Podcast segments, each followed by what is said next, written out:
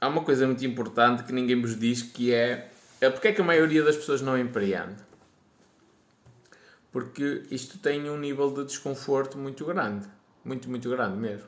E hum, vai-se notar também a minha voz. E eu vou falar devagarinho e vai-se notar a minha voz assim um bocadinho uh, presa em algumas palavras. Quanto mais eu falar, pior é. Uh, empreender tem sempre um desconforto muito grande e é lógico que nós somos seres humanos. E, e, os seres humanos não é só questão de empreender, não é só o trabalho. Quem diz assim, ah, eu tenho o, tenho o meu, o meu emprego, trabalho é trabalho, conhaque é conhaque, não é? Tenho o meu emprego e, e, a vida pessoal não tem nada a ver com o emprego. Não, porque se tu és casado e estás próximo do divórcio, vais trabalhar e a, a, a, a tua cabeça não está propriamente no emprego. Não é? Portanto, não, é indissociável. A gente tenta fazer duas coisas completamente diferentes, uh, mas é não, não dá para é o mesmo ser humano, não dá. E quando quando tu estás a pensar em alguma coisa, alguma coisa te inquieta, isso afeta também o teu trabalho. Agora, quando é uma cena de empreender, tens a pressão de empreender, de arranjar novos clientes, de cumprir com aquilo que te, que te propuseste com as pessoas, de gerir a equipa, se for o caso, ter várias pessoas a trabalhar contigo. Portanto, há sempre, há, há sempre um leque muito grande de coisas com as quais tu tens de lidar, mais todos os teus problemas pessoais, sejam que eventualmente possas ajudar, que é um problema que eu tenho. Eu lido com muita negatividade que não é minha, de pessoas que têm problemas, estão com dificuldade em alguma coisa e eu sou uma pessoa muito emotiva. Tento, tento, eu agarro-me muito, ou melhor, sou emotivo no sentido de perceber a emoção da pessoa e depois acabo por ficar com parte dela para mim. Se a pessoa está em sofrimento, parte daquela tortura vem para mim. Pronto. E e então é, é uma coisa que eu, que eu tenho de aprender a gerir melhor. Isto não é nada, isto que me aconteceu à língua.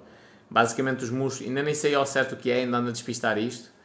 Os, os músculos da minha língua e da face estavam, hum, estavam extremamente uh, tensos, contraídos. A minha língua agora já está cá em baixo, mas não estava, estava sempre colada no céu da boca. E, a, a, terapeuta da fala, quando mexeu na minha cara, tipo, ficou assustada. Pronto, e então isto é um sinal do meu corpo a dizer assim: moço, estás com um ritmo frenético, sossega aí o faixo, acalma um bocadinho, e, e por isso é que eu não conseguia falar. Mas dúvidas que vos, que vos estejam aí nessa cabeça. A priori, não foi nenhuma situação relacionada com ABC nem nada do género. Não ajudava a parar os vídeos um tempo, e eu parei aqui há algum tempinho. Um, agora estou a, eh, parei, até porque estive bloqueado no TikTok por responder a, um hater do, do Paulo Leão e do Tabino. E nem disse nada de mal, só disse que o rapaz estava a ser invejoso, que é a minha opinião, que aquilo é inveja. Um, não, foi, não foi com maldade nem nada, mas estive bloqueado por causa disso. E então. Um, então aproveitei isso para parar também no tempinho. Isabela, graças a Deus, gosto muito de ouvir e estava preocupada. Ok, muito obrigado, Vera. Uh, eu estou a fazer esta live, hoje ainda não era o dia certo para eu vir para cá falar. Estou a fazer mesmo esta live para vos agradecer. Primeiro porque estive bloqueado até às duas da tarde do dia de hoje. E depois para vos agradecer realmente a preocupação. Muita gente me mandou mensagens e se mostrou preocupada. Uh, eu também não apareci muito porque parte da recuperação é mesmo acalmar. Parte da recuperação é isso e é outra coisa. Já agora, se estiverem aqui mulheres, eu estou a aprender a fazer uma habilidade engraçada que nós fazemos naturalmente, só não a treinamos é com tanta frequência, que é usar a língua. Dois exercícios que eu estou sempre a fazer: este e. Só para vocês. Já agora, tentai fazer isto em casa. Simples. Experimentei. Alguém teve dificuldade já agora? Alguém teve dificuldade a fazer. Tipo, a gente até faz isto aos bebés para eles aprenderem a. para replicarem o comportamento. Simples, não é? A terapeuta da fala pediu-me para fazer isto e eu não conseguia. Borrei o telemóvel todo. A terapeuta da fala pediu faça isto. E mostrou-me e eu não conseguia. Bem mandava muito ar. Não conseguia. Tipo, uma, a, a minha cara estava tão tensa que eu não conseguia fazer isso. Isso e a língua. Que ne, também não conseguia fazer este. Agora estou a aprender tipo a língua meio mais rápido.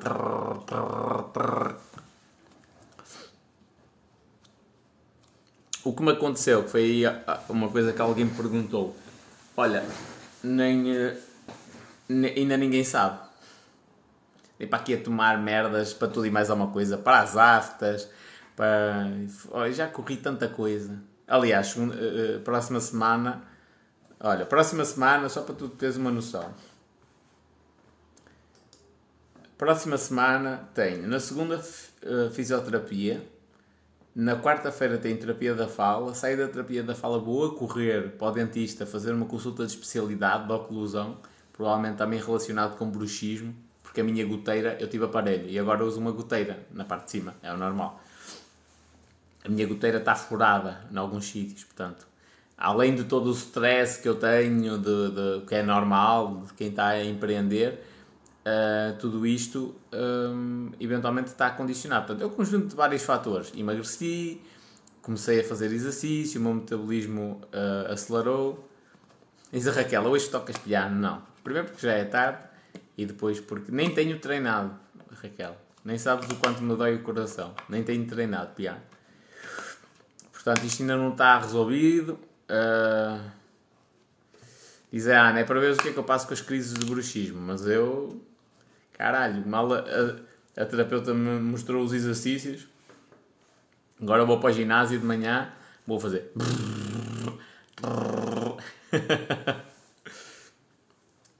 Bruxismo é fuck it up. Eu passei e passo nisso desde há muitos anos. Foda-se, man.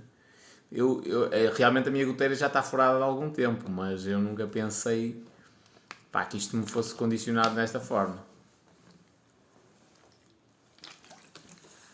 Está aqui um grande comentário que é do Bibi Didi, que é uma coisa boa para recuperar é não responderes aos haters, deixa-os para trás. Sim, é uma das coisas que eu vou ter de me centrar cada vez mais, na positividade. Porque eu sou. Eu, a questão é, eu sou de responder à letra. Sou, sou de defender as minhas opiniões, mesmo com pessoas que discordem de mim. E, e os haters são pessoas que discordam de mim. E, mas vai ter de haver assim um certo afastamento. Já tem existido, eu já tenho bloqueado. Aliás, no outro dia tinha um comentário de um hater a dizer assim: O espanhol está mesmo doente, porque ele nem vem aqui bloquear os perfis e ele tinha-me deixado um comentário antes. Olha, olha a demência que esta pessoa tem. Ele tinha-me deixado tipo dois comentários de hate só, puro. Uh, tratado do piorio. Num perfil falso, criado tipo minutos antes, zero seguidores, segue zero pessoas, sem fotografia, nome que não é verdadeiro. E eu não bloqueei, porque estava ausente, digamos assim, da, da, aqui do cenário. E como não bloqueei, o gajo deixou outro comentário a dizer: opá, realmente deve ser grave porque o gajo nem sequer apagou os comentários e bloqueou o perfil. Pronto, e no dia a seguir ele criou outro perfil. É isto. Olha a demência deste pessoal. Diz a Dani: eu, sei, eu tive stress e dor de cabeça, mas é fodido ser empreendedor. É. é. Mas isto é válido para tudo, minha gente. Quer para quem está a empreender, quer para quem está num emprego. Pá, eu estou num emprego que já agora vou-vos dar aqui um feedback a propósito do Serviço Nacional de Saúde. Eu estou num emprego em que eu não gosto. Opa, isto é uma questão de tempo até ter mais ou menos sintomas hum, parecidos. Não é? Então, não adianta só, ai, o que é que o médico me vai receitar? Vai-me receitar um calmante? Receitar... Não, tipo, sou eu que me tenho a resolver ou de ficar bem estando naquele emprego, me trabalhar mentalmente para aceitar aquilo, ou de mudar de emprego, de seguir os meus sonhos. Pronto. Agora, tipo, com, com o avançar já começo a ter alguma dificuldade a falar. Até porque hoje tarde eu dei aula na mentoria de copywriting e, e já falei durante algum tempo. Um, feedback em relação ao Serviço Nacional de Saúde. Fui ao médico de família, não é? Como é lógico. E pronto, andei a tomar remédios para as aftas quando eu não tenho nada na boca. Mas não estou a condenar, é o protocolo. Mas achei curioso, porque eu andei à procura de clínicas que façam terapia da fala e falei aqui com uma, que por acaso é na minha terra, e a clínica disse assim: olha, nesta zona, clínicas que tenham terapia da fala com P1, ou seja, com do Serviço Nacional de Saúde, que não é pago uh, por particular, digamos assim, que é pago pelo Serviço Nacional de Saúde e eventualmente nós também temos que pagar alguma parte, se for o caso, só existe a nossa clínica. E a nossa clínica não está a dar consultas de terapia da fala porque a terapeuta uh, foi mais recentemente e está com baixa, uh, está com licença de maternidade. E eu pus-me a pensar, tipo, na quantidade de pessoas, mais concretamente crianças, que neste preciso momento possam estar com problemas na área da fala e não tenham de ser tratadas. Mesmo o, a família comum, eu por acaso tenho alguma sorte e ainda tenho algumas reservas, mas isto tem sido um jorrar de dinheiro em muita coisa. Eu tenho feito até reiki, já fiz, caralho. Fui ao Simões, o Simões fez-me uma sessão de reiki. Um, tipo, para aliviar o stress, para eu ficar mais calmo. E realmente aquela merda, cheguei a casa, um, eu tenho, eu tenho as mensagens no Telegram são uma coisa muito importante para mim, porque tenho mensagens de negócios e é uma coisa que eu dou alguma prioridade. Uh, até nisso eu caguei. Cheguei a casa, foi mesmo tipo, deitei-me na cama, buf, terrei como um menino. A sessão de reiki foi top. E depois já fiz outra depois disso. Um, e portanto, eu, eu olho para. Quem tiver este problema. Imagina, o meu trabalho é com a minha voz. Eu estou impedido de conseguir trabalhar porque a minha voz está com alguns problemas. E eu, para resolver isto, se eu depender só do Serviço Nacional de Saúde, estou fodido. Fodido mesmo. E, e causa-me alguma confusão, porque não faz grande sentido, não é? Porque nós estamos a pagar um serviço na área da saúde, não é? Estamos a pagar um serviço para, para ter alguma condição. Estou com um problema, preciso de uma solução. Não é que me deem uh, medicamentos para as aftas. É que dizem assim, pá, isto deve ser da, da terapia da fala vais àquela pessoa e vais lá falar. É? Eu saí da terapia da fala com, com, a, com a língua, com o, os músculos da cara mais relaxados. Só que paguei 40 euros uma consulta. É? Aqui, o que é que eu tive? O que é que era? Ainda não sei o que é. Eu, sei, eu só sei uma coisa que é tenho, tenho os músculos da cara muito contraídos. Da face, especialmente do lado direito, e a língua.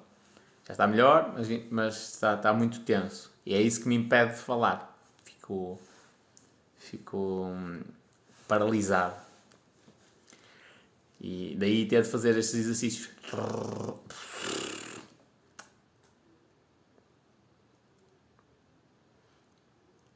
Gasto de terapias 80 euros.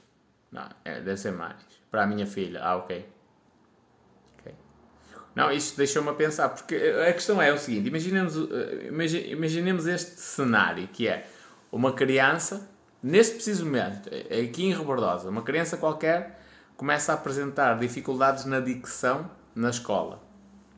Uh, começa a falar à, à espinha de massa, a falar assim, falar assim, a dizer as coisas assim, que era mais ou menos isso que me estava a acontecer. Não era com tanto ênfase, mas era mais ou menos isto.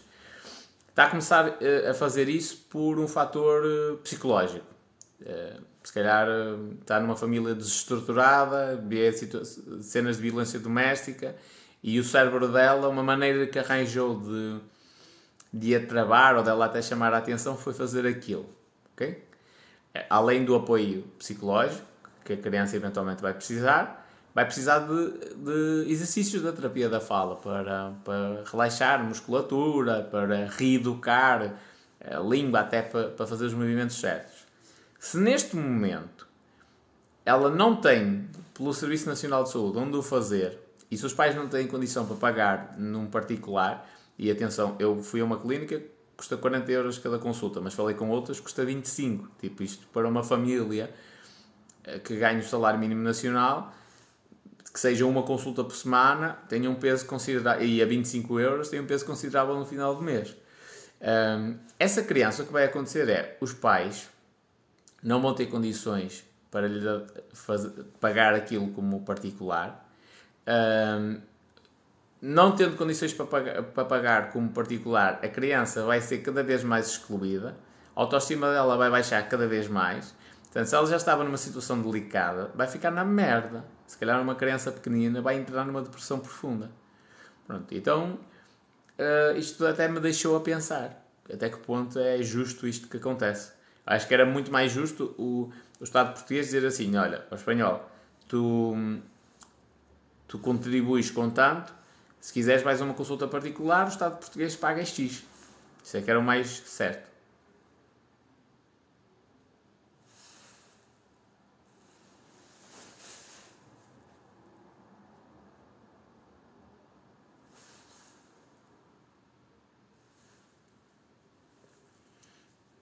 Ataque isquémico transitório. Não, não me parece que seja isso. Não me adormeceu nada, nem coisas do género.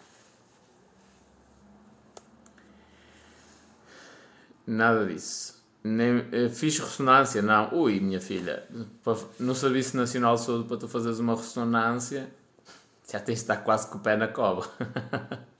Primeiro que alguém te passe, esquece. Mas não estás a, a, perceber o que é.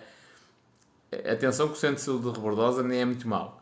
Mas tu tens de ir a uma consulta no centro de saúde com o teu médico de família, ele não te passa a ressonância magnética, tem de te encaminhar para o hospital. No mínimo vais esperar para aí seis meses para uma consulta de especialidade, vais ao hospital e só depois, se calhar de dois ou três exames, é que te passam uma ressonância. Não. Mas a priori nada indica que eu tenha tido. É uma coisa que tenho de despistar, a parte neurológica. Que não o fiz. Porquê? durante esta semana eh, durante a semana andei a fazer vários tratamentos, eu como particular, não é? Sem, sem ser no Serviço Nacional de Saúde. Não tive tempo para ir ganhar uma vez, para ter uma vaga no, no Centro de Saúde de Rebordosa. Ganhei esse tempo na sexta-feira, que foi greve dos funcionários públicos, portanto, não... Cheguei lá cedo para caralho, para ganhar, para ter uma vaga, o segurança tipo, até olhou para mim e disse: Amiga, é cedo demais. Ok, vim embora, até porque eu tinha compromissos. Uh, depois consegui que fosse lá uma pessoa guardar lugar para mim. Quando chegou a vez de, de fazerem o registro, disseram que não havia médico nenhum. Portanto, até agora ainda não despistei a parte neurológica por esse motivo.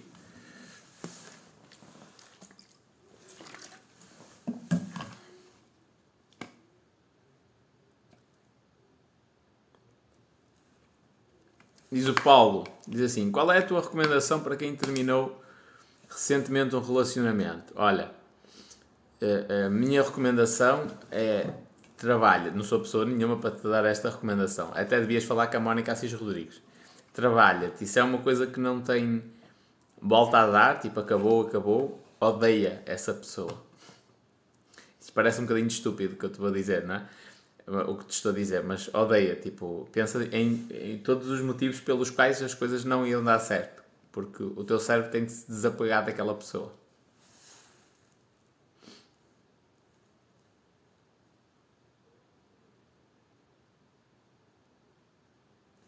Que livro andas a ler? Eu estou a ler o Ressignificando. É, a merda até parece uma cena de de trance psicadélico. É do Richard Bandler e John Grinder, Programação Neurolinguística. Tiveste a IT? Não, acho que não.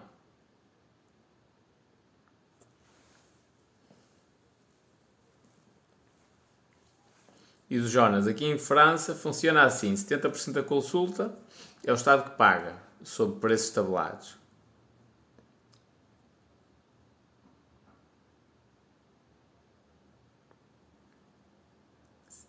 Adormeceu a língua, não?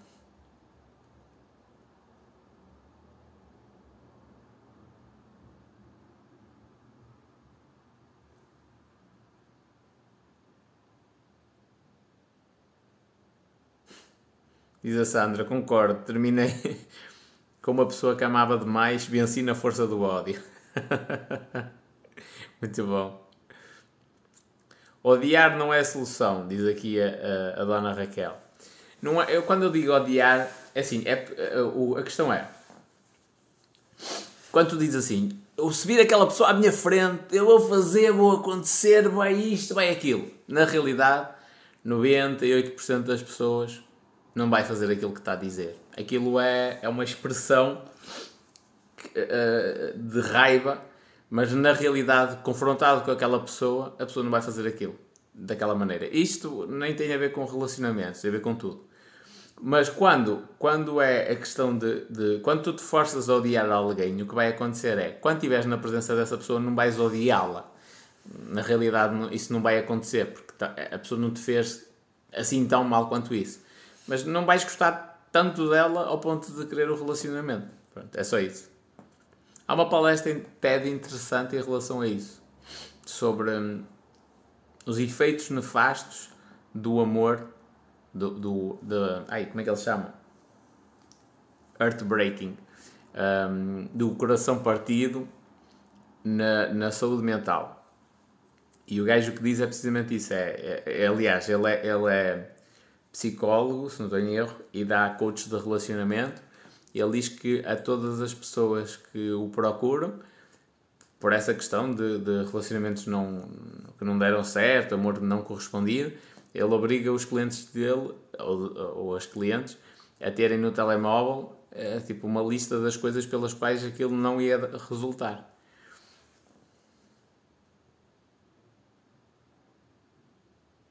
Olha o grande Miguel.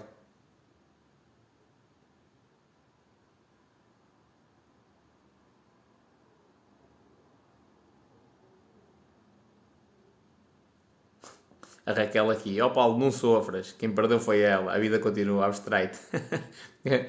Vindo. Uh, tens de ter cuidado com isso, Raquel. Vindo de uma rapariga bonita, com as pernas jeitosas como as tuas, que pelo menos é o que se nota na, na fotografia, está já a criar aí esperanças ao, ao, ao rapaz.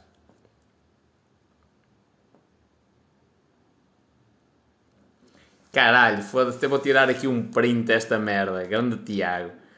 Tiago diz assim: Tiago Daniel Cozinhas. Passei aqui também para te agradecer. Três negócios fechados graças a esta plataforma. Obrigado. Foda-se. Vale ou não vale a pena, caralho?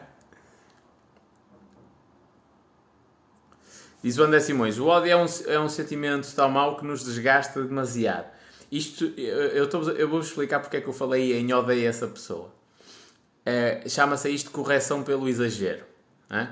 Uh, por exemplo, eu tenho um atleta de natação que está a meter muito a mão, a mão ao entrar na água está a entrar muito para o lado direito. Eu não posso dizer, olha, a mão tem de entrar na linha do ombro. Porquê? Porque na, na cabeça dele, ele acha que está, a mão está a entrar na linha do ombro. Só que ela está a entrar muito para o lado direito.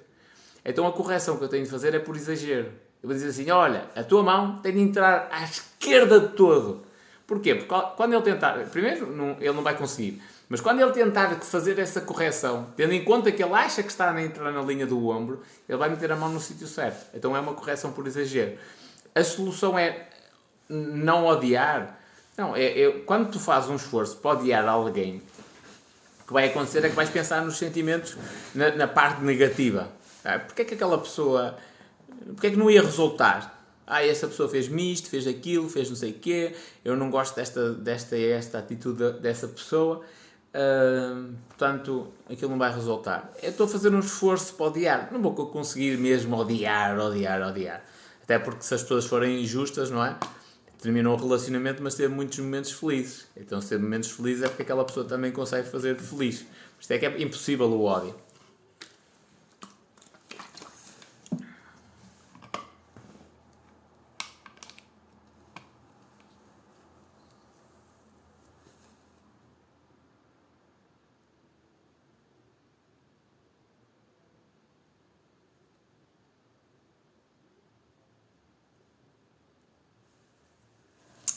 Tiago, eu já tinha o feeling do TikTok, mas o teu empurrão foi tudo. Tens uma vibe muito boa. Esperemos que sim. Vai melhorar agora.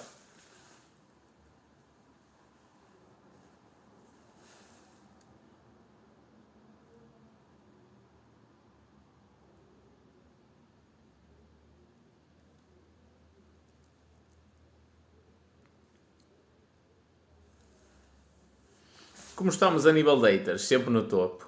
Se houver um ranking de haters, pessoa mais odiada, eu estou lá em cima. estou no meu trono, ninguém me tira de lá. Há pessoal que me odeia. Opá, eu, tudo bem, eu tenho um feitiço filha da puta, eu isso admito. Uh, sei que não sou peça fácil e não, não sou ser humano perfeito, tenho defeitos e volta e meia, tipo, a minha resposta é mesmo contundente. Eu tenho plena consciência disso. Mas há pessoal que me odeia, não sei mesmo porquê. Nunca lhes fiz mal nenhum, nunca. Pá, é, se calhar bem-me a responder a alguém assim mais agressivo e olha, este gajo é um filho da puta.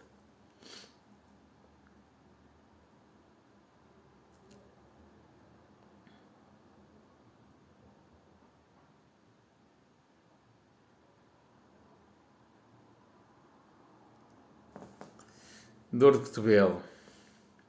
Os haters estão a sofrer, mesmo. Estou a falar isto sinceramente. Por exemplo, este, este é aquele hater que vos contei que deixou uma mensagem a dizer assim: Epá, o espanhol deve estar mesmo doente que nem bem bloquear o perfil. Essa pessoa tem uma doença psiquiátrica grave, gravíssima. Tipo, todos os dias cria um perfil falso para me deixar mensagens uh, feias, muito feias. Todos os dias, todos os dias, todos os dias. Já, às vezes já, já nem sou eu a, iluminar e a bloquear. Todos os dias ele faz isso. Um, há uma rapariga, nem é portuguesa, a gaja é irlandesa, uma cena do género. Tem uma rapariga portuguesa qualquer.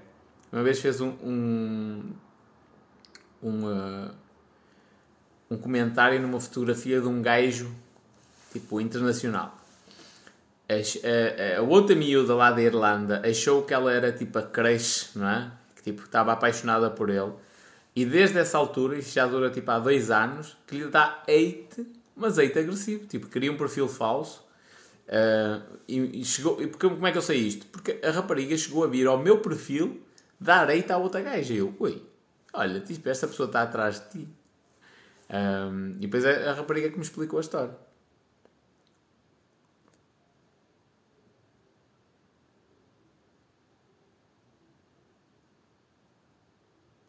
Line to you, haters.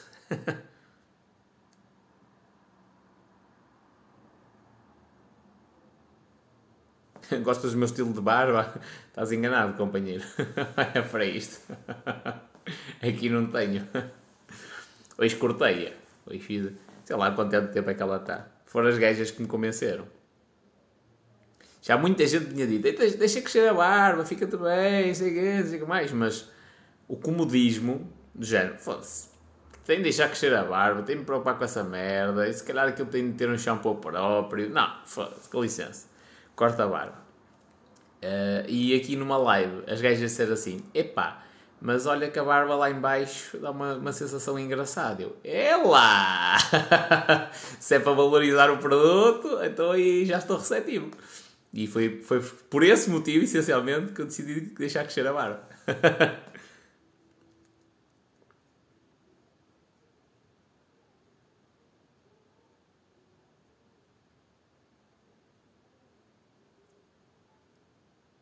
A Raquel. Boa noite, gosto muito da tua maneira de pensar sobre a vida. Isto agora, minha filha. Pode ser que dê um livro. Está planeado. Mas ainda não. Está longe da execução, mas está planeado. Diz o Tiago: será que há tanto weight nesta plataforma? É, porque será que existe tanto weight nesta plataforma? O pessoal dá a cara em vídeos e dancinhas e não sei o quê. É absurdo o que se vê. Pá, o weight existe essencialmente porque a plataforma dá escala. Se, tu, se, se eu estivesse a falar para uma audiência de 100 pessoas, não tinha tantos eitas. Como estou a falar para uma quase 90 mil pessoas, há mais eitas. E depois, porque há uma, há uma cena curiosa no ser humano, e em Portugal isso, uh, não conhecendo eu a fundo o que é que acontece no resto do mundo, mas em Portugal isso é muito notório, que é, quando as pessoas veem alguém a sair na frente destacado, uh, tentam puxá-lo para baixo. Não, faz confusão o sucesso dos outros. Aliás, olha o exemplo. Eu fiquei bloqueado uma semana no TikTok porque respondi a um hater do Tabino e do Paulo Leão a dizer que o que ele estava a escrever era só inveja. Que está descontente. Eh, tipo, ele ele vê-os a ganhar dinheiro a dar um workshop qualquer e, e tem inveja, porque não sabe ganhar dinheiro daquela forma, ou se, quer, ou se calhar nem tem o conhecimento para ganhar dinheiro daquela forma. É só inveja, o comentário dele. Mas ele tem a necessidade de apontar o dedo aos outros. Ah, eles andam aí num esquema. Olha, eu falei com muita gente, muita gente mesmo, uh, que, que fez o, o curso deles. E, pessoal, e a opinião é unânime. Man, vale muito a pena. E um gajo que não fez o curso, que eventualmente nem sequer tem o mesmo conhecimento que eles, tem menos, tem de sentir na necessidade de ir para a internet a chincalhá-los. Porquê? Isto é frustração, é inveja só, não é mais nada.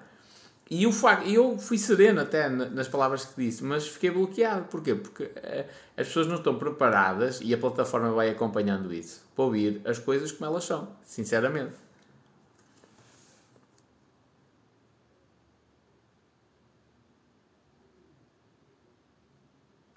Quando fazes os exercícios na língua, tens dor? Na língua, não. Sinto a língua muito presa. Tipo. Está a começar a soltar. Na cara, dói-me a cara. Por exemplo, agora eu estou a falar convosco há, há bastante tempo. Não tarda nada, encerro. Um, já me está a custar. Agora já está a começar a ficar difícil falar. Tanto é que eu tenho. Uh, tenho respondido mais por, por texto do que por áudio.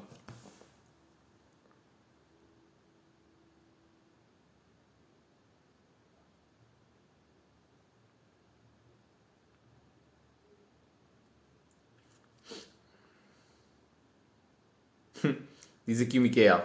E nos estrangeiros portugueses ainda são piores que em Portugal. Olha, eu nunca emigrei, mas o meu irmão está, emigrado, inclusivamente. E o meu irmão já trabalhou em muitos países. E é, a cena é unânime em quase todo lado. É, tens de ter sempre cuidado com os portugueses e com os italianos. Uh, mas, mas mais com os portugueses. Muito cuidado. A maioria das vezes vais para um país estrangeiro, o pessoal de fora até te ajuda. Se tiveres lá português, vão-te foder. Na maioria das vezes. Não estou a dizer que são todos, não é? Tem, há boa gente no, no, no estrangeiro. E bons portugueses que estão no estrangeiro. Mas há assim uma tendência porque uh, esta, esta eu aprendi do Gary Vee e o Gary Vee aprendeu com, com o senhor já com alguma idade. Que é, há duas formas de construir o prédio maior da tua cidade. A primeira é concentrar-te em construir o prédio maior e, e fazeres o trabalho todo para cons conseguires construir um monumento. A outra é, tu constróis o teu prédio e deitas os mais altos todos abaixo. E então, esta é a segunda, esta segunda mentalidade é que a maioria das pessoas tem. Que é, vai para lá para fora alguém que começa a ter sucesso, há que deitá-lo abaixo. Porquê? Porque senão, depois comparativamente, ele é muito melhor do que eu. Diz a Sara, tadinho, fogo. Uh, depois faz uma massagem com óleo para relaxar. Podes ver no YouTube. O que é que eu tenho feito? Tenho, eh, a pedido do fisioterapeuta, tenho metido uma botija de, de água quente na cara relaxa-me os músculos e depois e faço os exercícios da terapia da fala.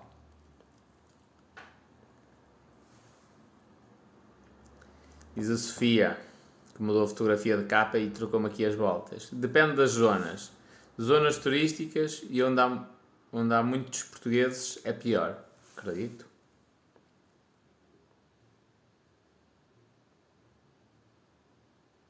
Eu tenho uma característica que é, eu sou muito competitivo. Eu vejo alguém uh, com mais do que eu, com uh, uh, melhor do que eu, e eu, eu tenho uma certa garra para passar à frente dessa pessoa. Isso eu admito. Sou muito, muito, muito competitivo. Mas não no sentido de querer prejudicar aquela pessoa. É no sentido de eu querer ser melhor. Ou seja, para mim nem faz grande sentido. Vou precisar de fechar a live, pessoal. Já está a custar um bocadinho. Para mim não faz sentido eu, para ser o primeiro, prejudicar o, o, segundo. Não, faz sentido é eu ser o primeiro, mas ser o primeiro legítimo. Que é passar à frente do que estava em primeiro. Eu trabalhar mais, esforçar-me mais, conseguir fazer mais e melhor do que o outro. Essa é que é a lógica. Eu fico mesmo feliz. O Tiago ainda agora disse que fechou três negócios por causa do TikTok. Eu estou mesmo feliz com isto. Estou, a dizer isto de coração, estou mesmo feliz com isto porque é, é o sucesso dele que, que começa a aparecer.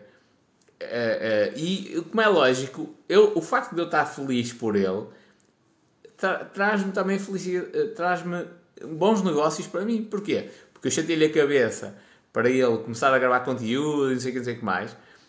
O, o que ele vem a dizer a público até me ajuda a mim, tipo, é prova social, é alguém a dizer, confirmo, o espanhol disse que gravar conteúdo resulta, e resulta, já fechei três negócios, não é? Até porque o negócio das cozinhas é um negócio que envolve valores consideráveis. Uh, e, e, portanto, é uma, é uma cena positiva. Quando eu, eu olho para o sucesso dos outros e fico feliz pelo sucesso dos outros, é bom.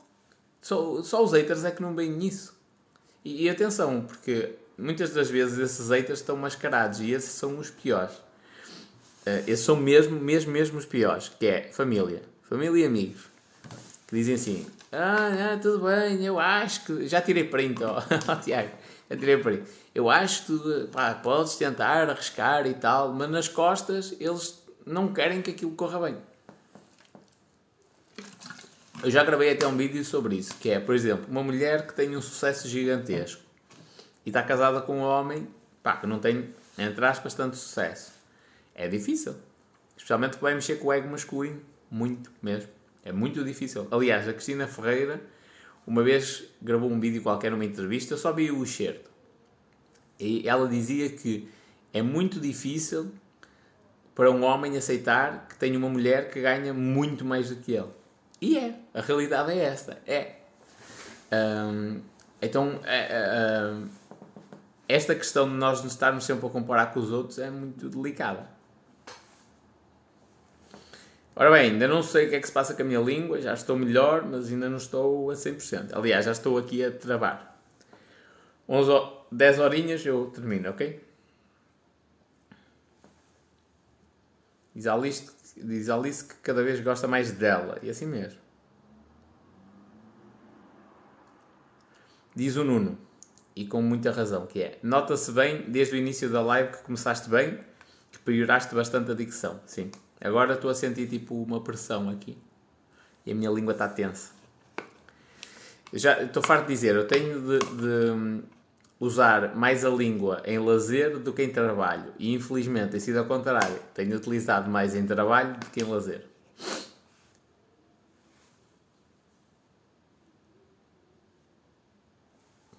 Diz a Xana, namorei com um padeiro e era um problema para ele eu ser licenciada. Mas isso nem faz grande sentido. Quer dizer, fazer faz. Porque ele via, ele via a, a tua licenciatura como o fracasso dele. Porque o homem é educado para sustentar a família, sim. Não é questão só de ser educado, é uma, é uma necessidade biológica. O homem é, é programado, mas aqui a nível genético, digamos assim, para cuidar da fêmea e das crias. Isto é a parte animalesca, ok? A falar. Nós conseguimos separar isso, vivemos numa sociedade civilizada. Um, mas é, é, há uma certa programação nesse sentido. Por isso é que, de uma maneira generalizada, o homem preocupa-se com a segurança da mulher. A mulher não se preocupa tanto com a segurança do homem, não é? O que é que dá conforto a uma mulher? Um homem que seja que tenha atitude, que seja confiante, que transmita essa segurança.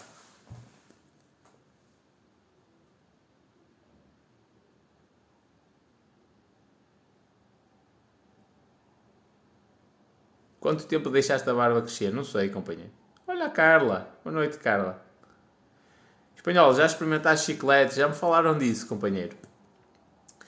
Uh, mas não experimentei porque o meu caso é muito específico.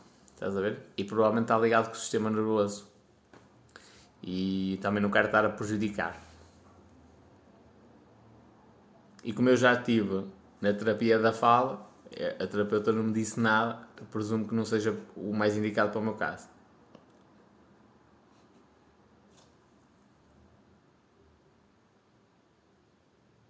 Como é que é, Albino?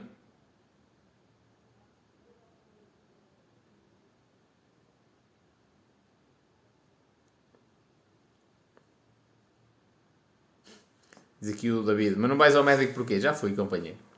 Na sexta-feira não fui porque eles estavam de, de greve. Função pública. Está aqui a Sofia e a Carla, vamos já foder a cabeça. Já fizeste análises, fiz, mas foi outras coisas. Hoje andei a contar a história do dia em que eu fiz um espermograma.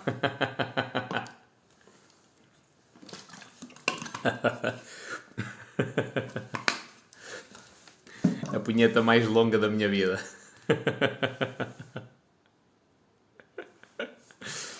É, para quem não sabe, um espermograma é uma análise ao esperma, não é? Eu tive uma pequena infecção e fui ao médico de família, uh, receitou, receitou-me o espermograma para, tentarmos perceber o que é que era e aquilo basicamente vais a um laboratório, uma clínica de análise, não é? E vais fazer recolha de esperma. E ainda por cima tem de ser lá, porque se fosse em casa era tranquilo. era rapidinho, até levava 3 ou 4 frascos uh, para eles poderem escolher. Mas não, tem de ser lá, no local. Uh, pronto. E depois a casa de banho é coletiva, é para toda a gente, homens e mulheres. É, ou melhor, não é a mesma casa de banho, é uma casa de banho com duas chanitas, digamos assim, duas cenas individuais, mas é coletivo, qualquer pessoa pode lá entrar. E ao lado está uma senhora de 70 anos a fazer xixi para o copo, não é? E tu estás ao lado a tentar tirar o esperma para mandar para aquela cena. Além de que aquela cena é tipo, é um frasco, é uma proveta, ou lá como é que chama aquela merda. É, e, e, é diferente de toda a gente. Toda a gente vai com um frasquinho com urina. E tu vens com uma cena diferente, com. com uh, ai, esferovita à volta. e entregas aquilo no balcão. Toda a gente sabe o que é que é. Chega, chega a ver, a tu a ver um senhor e diz: Olha, aqui o exame e tal, sei o quê, sabe o que é que tem a fazer? sei. Eu tenho treinado durante muitos anos para isto. Ai. Foi a maior punheta da minha vida. tipo, tu ouvis as, as velhas ao lado, tipo, a mijar para o copo. Não há concentração que aguente.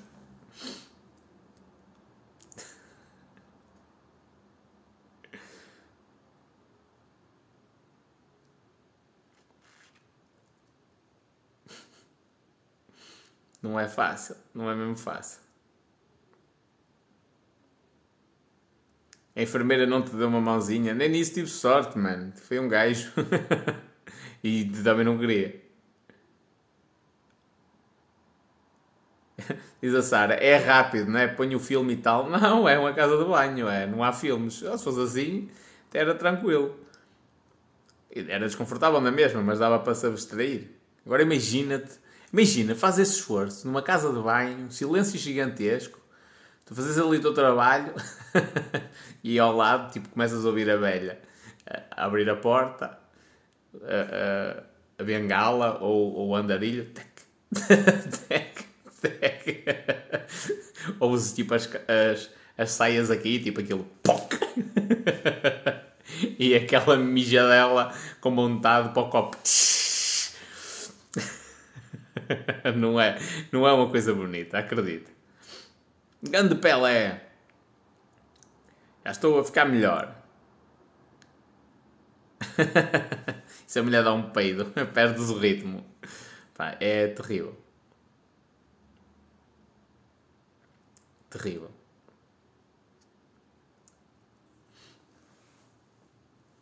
Não recomendo a ninguém. Felizmente estava tudo bem. Não, estava tudo bem, não. Tive de fazer uma, uma medicação qualquer. Para matar lá uma bactéria, uma cena assim. Mas não é uma coisa que eu quero repetir mais vezes.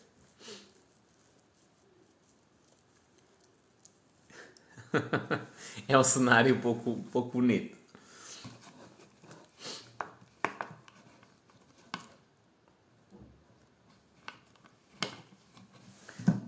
E, e, diz a Dani, e buscou força aonde para finalizar? Tive-me a abstrair, por isso é que eu disse que foi a punheta maior da minha vida. Foda-se.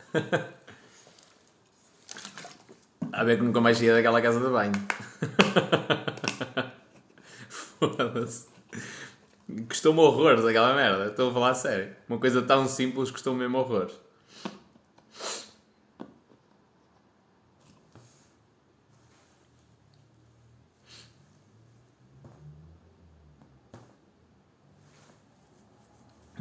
Não é fácil. Não é um exame fácil de se fazer. Naquelas condições, se fossem noutras.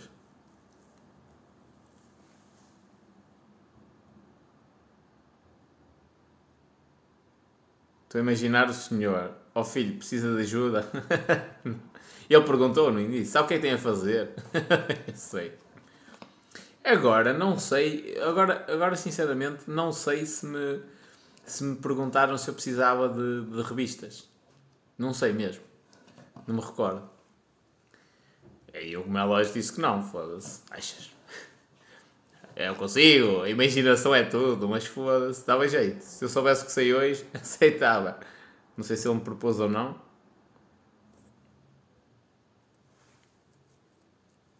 Ah, sénior, velhota.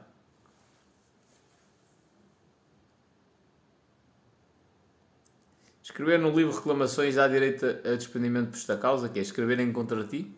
Priori não um filmezinho no telemóvel. Ui, companhia, estávamos na altura em que os telemóveis nem sequer tinham. Ainda estavas nos toques de. Ainda era uma novidade os toques polifónicos do 3310. Não, já, já não é dessa geração. Mas sim, hoje em dia era mais fácil.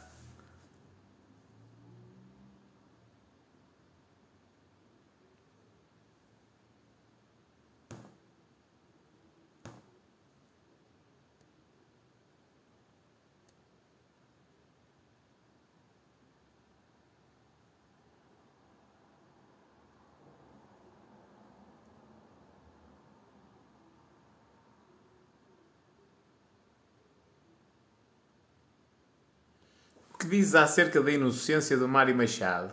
Não sei o que é que se passou com o Mário Machado.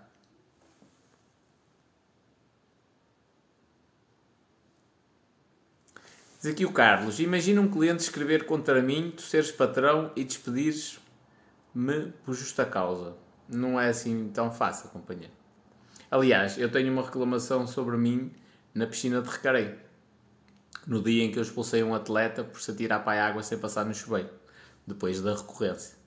E o gajo saiu, uh, respeitou a ordem que eu lhe dei, até porque tem de respeitar, saiu da água, não, não, não treinou e decidiu escrever no livro de reclamações. E passado, sei lá, 5 minutos veio o coordenador da piscina, todo assustado à minha beira, a dizer: ai, ai, escrever no livro de reclamações e tal. disse: ainda bem, ainda bem. É assim que as coisas têm de funcionar, que é, ele não cumpre as regras, eu decidi, no, no seguimento da recorrência do incumprimento das regras, que não o ia deixar treinar. Ele entrou na água e eu esperei que ele entrasse na água, tirei fora da água e mandei para fora da instalação. Ele escreve no livro reclamações. E agora, e deixei-lhe deixei logo o aviso, e agora eu não me pronuncio a menos que me abra um processo disciplinar. Pronto, e foi isso. Ah, mas bom te despedir por isso, não consegue. O gajo diz que passou no chuveiro e eu digo que não passou. E na realidade eu estava lá a vigiar isso. Pronto. E a, a, a, tua empresa pode despedir no seguimento dessa reclamação? Pode. Se for uma coisa muito grave, se realmente se confirmar que tu fizeste asneira e tal. Agora, o cliente pode escrever no livro reclamações porque não gostou de ti. Uh, há clientes que escrevem no livro reclamações porque não concordam com o procedimento da empresa. E escrevem sobre ti, mas o desagrado deles não é contra ti, é contra o procedimento da empresa. Portanto, não, isso depois a empresa tem de abrir um processo disciplinar para tentar averiguar o que é que tu fizeste, não fizeste, se é verdade ou não. Uh, e, e tem de ser uma coisa muito grave. É difícil de despedirem assim.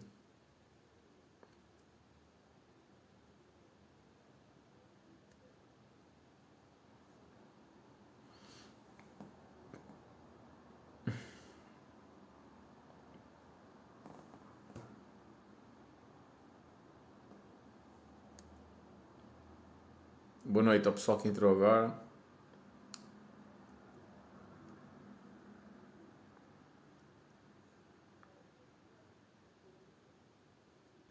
É muito, muito, muito difícil. Minha gente, a partir do momento em que estáis efetivos, é muito difícil alguém vos despedir. Tendo em conta que vós sois hum, profissionais naquilo que estáis a fazer, é, eu, porque isto também às vezes o pessoal faz perguntas, mas nós não somos todos iguais, não é? Opa, eu não sou. Eu sou um gajo de responder à letra, à letra no sentido de. Num, num, uh, não guardo as cenas para mim e depois vou para casa dizer que faço e que aconteça. Não, respondo. Mas respondo à letra com educação. Não sou o gajo de chegar lá, oh, seu filho da puta, seu burro, não sei o quê. Tipo, eu não sou o gajo de fazer isso. Então, presumindo que eu sou responsável no meu trabalho, que eu cumpro as minhas funções, não sou mal educado para ninguém, não falto ao respeito a ninguém, porque é que eu hei de ser despedido? É? Agora, as pessoas podem dizer assim: ah, a maneira como tu falas e aquilo que tu dizes eu não gosto de ouvir. Isso é outra coisa, ok? Eh, eh, às vezes vais ao médico, tu gostavas imenso que ele te dissesse: olha, o senhor não tem HIV. Mas ele não te pode dizer isso, vai-te dizer o contrário: o senhor tem HIV. Então, às vezes as pessoas dizem-te coisas que te magoam porque tu não gostas de as ouvir. Mas não quer dizer que elas estejam a ser mal educadas contigo. Portanto, presumindo que é um trabalhador que cumpre com as suas funções, cumpre com aquilo que está escrito no contrato de trabalho, para aquilo que foi contratado, chega a horas e faz as coisas como tem de fazer, como é que te vão despedir? Podem não gostar de ti e os clientes até podem escrever no livro reclamações. Pois a empresa também tem de dar formação. Se quer que tu tenhas um atendimento diferente, tem de dar formação certificada. Isso é obrigatório, 35 horas por ano. Um, tem de dar formação para tu ires melhorando enquanto profissional. Não é só, ah, vamos despedir. Até é mesmo difícil despedir um, um, um trabalhador. Depois há pessoal que diz assim, epá, eu até chego sempre a horas. Quem me diz que, ah, eu sou um bom trabalhador porque eu chego a horas? Às vezes apetece-me mandar-lhe uma chapada na cara. Man, assiduidade, tu chegares a horas, é um dever teu. Não é tipo, não é uma, uma regalia que tu dás ao teu patrão de chegares a horas. Ah, eu sou melhor do que os outros porque eu chego a horas. Man, os outros é que são fracos. Estás-te a comparar com gente que está no fundo da tabela, que está a tentar lutar para não descer de divisão. Tipo, compara-te com gajos de topo. Os gajos de topo chegam todos antes, muito antes da hora, não é a hora certa, muito antes da hora. E são exímios naquilo que fazem. Portanto, isso é um, é um dever, não é, não é uma, uma regalia que tu dás ao teu patrão. Portanto, és uma pessoa assídua, pontual, és cumpridor, és uma pessoa honesta, fazes o teu trabalho, é difícil uma empresa te despedir.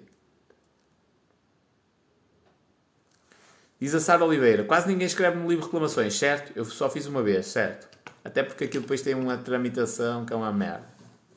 Eu escrevi uma vez num livro reclamações a dizer, tipo, uma hora e quarenta na piscina de recreio a treinar. E durante essa hora e quarenta não vi sequer o nadador Salvador. A piscina, só para vós perceberes, nem pode estar aberta. Se não tiver nadador Salvador. E ele nem estava na instalação, isso eu sei.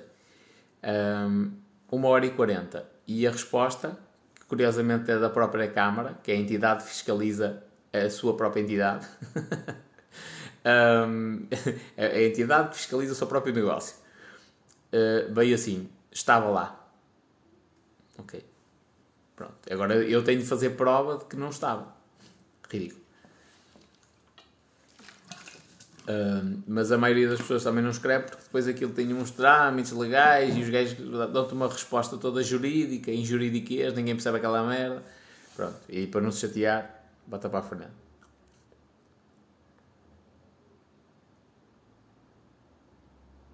És um espetáculo, muito obrigado, Joana. Diz aqui o Rafael, boa noite, espanhol. Tudo bem? As tuas frases e pensamentos ajudam e agradeço-te por, por fazeres. Obrigado.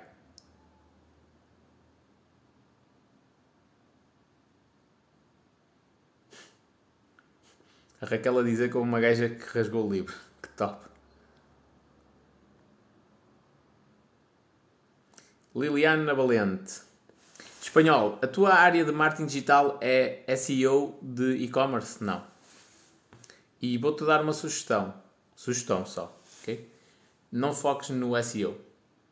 Não estou a dizer que não é importante, é importante. Mas depende também do negócio que tu tens. Mas não foques no SEO. É importante aparecer de forma gratuita no Google, no topo. É, é fixe.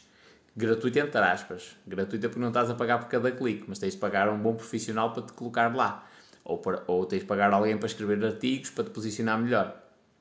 E isso tem um custo. Portanto, não é assim tão gratuito quanto te fazem crer que é.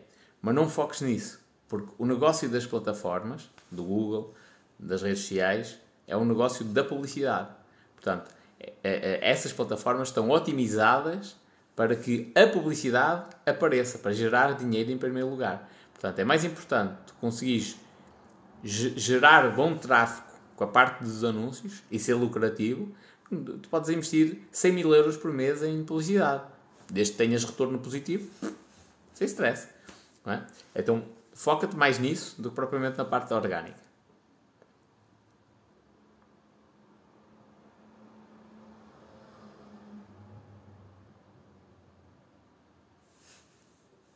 É verdade que se o texto tiver erros ortográficos não vai para a frente? Não me parece. Vai. Mas aquilo não dá quase nada. Olha, uma vez fiz uma, uma reclamação no, no livro Reclamações do Metro do Porto. Porquê? Porque o, o enunciado da máquina, para quem vai comprar aqueles bilhetes, hum, aqueles bilhetes diários para andar no Porto o dia todo, o enunciado da máquina está mal.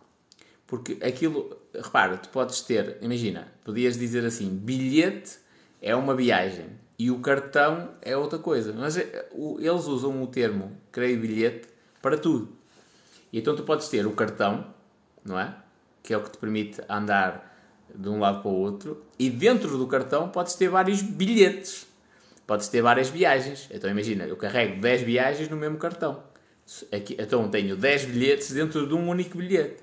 Faz confusão.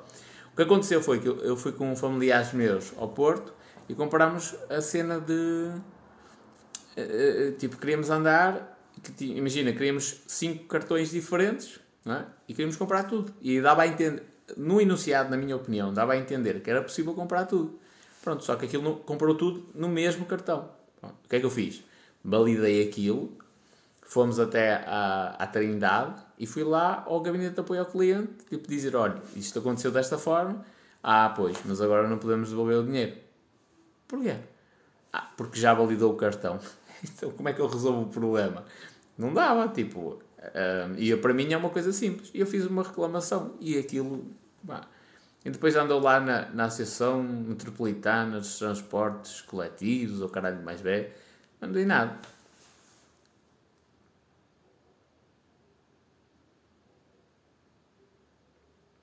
Não deu em nada e dificilmente dá, sinceramente. Oi? Dificilmente dá. Há coisas que se tem razão e que convém escrever. Um amigo meu tinha uma. A namorada dele é, é advogada um, e uma vez teve um problema qualquer com o telemóvel e o telemóvel uh, avariou. Pronto. Deixou de funcionar. Estava dentro da garantia. Foi à loja e o gajo começou, ah, tá, tá, não sei o quê, isso é umidade, e umidade não, não está abrangido pela, pela garantia. E a gaja não tem mais nada. Disse, olha, dê-me um livro de reclamações, por favor. Pronto. E o gajo, ah, ah, tal, não sei o quê, mas eu, excepcionalmente, vou fazer aqui uma cena e tal. Tudo bem. O gajo reparou no telemóvel e ela, ela aceitou a reparação e disse, olha, agora dê-me um livro de reclamações. E o gajo, ah, mas eu fiz isto e é de graça. Tudo, tudo bem, fez isso de graça porque eu ameacei pedir o livro de reclamações. E isto não é justo, isto está dentro da garantia e a garantia tem de cobrir isto, que eu não fiz nada de mal com o telemóvel. Já são 22, ok, está na hora.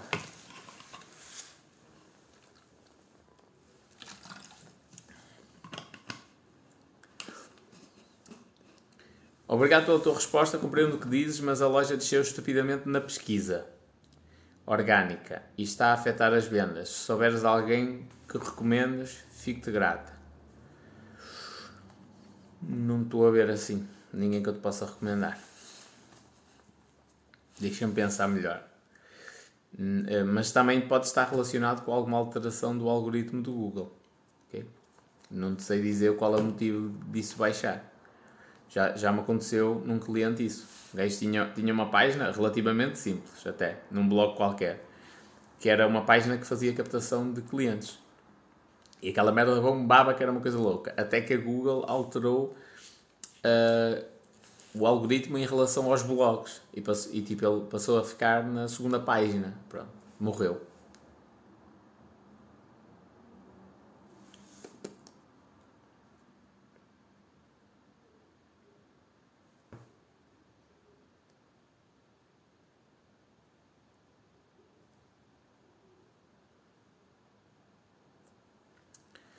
E é isto, minha gente. Está-me a custar um bocado de falar agora. Já estou a ficar com a língua presa. Tenho de fazer os exercícios, tenho de meter quentinho na boca, meter uma, uma cena de água quente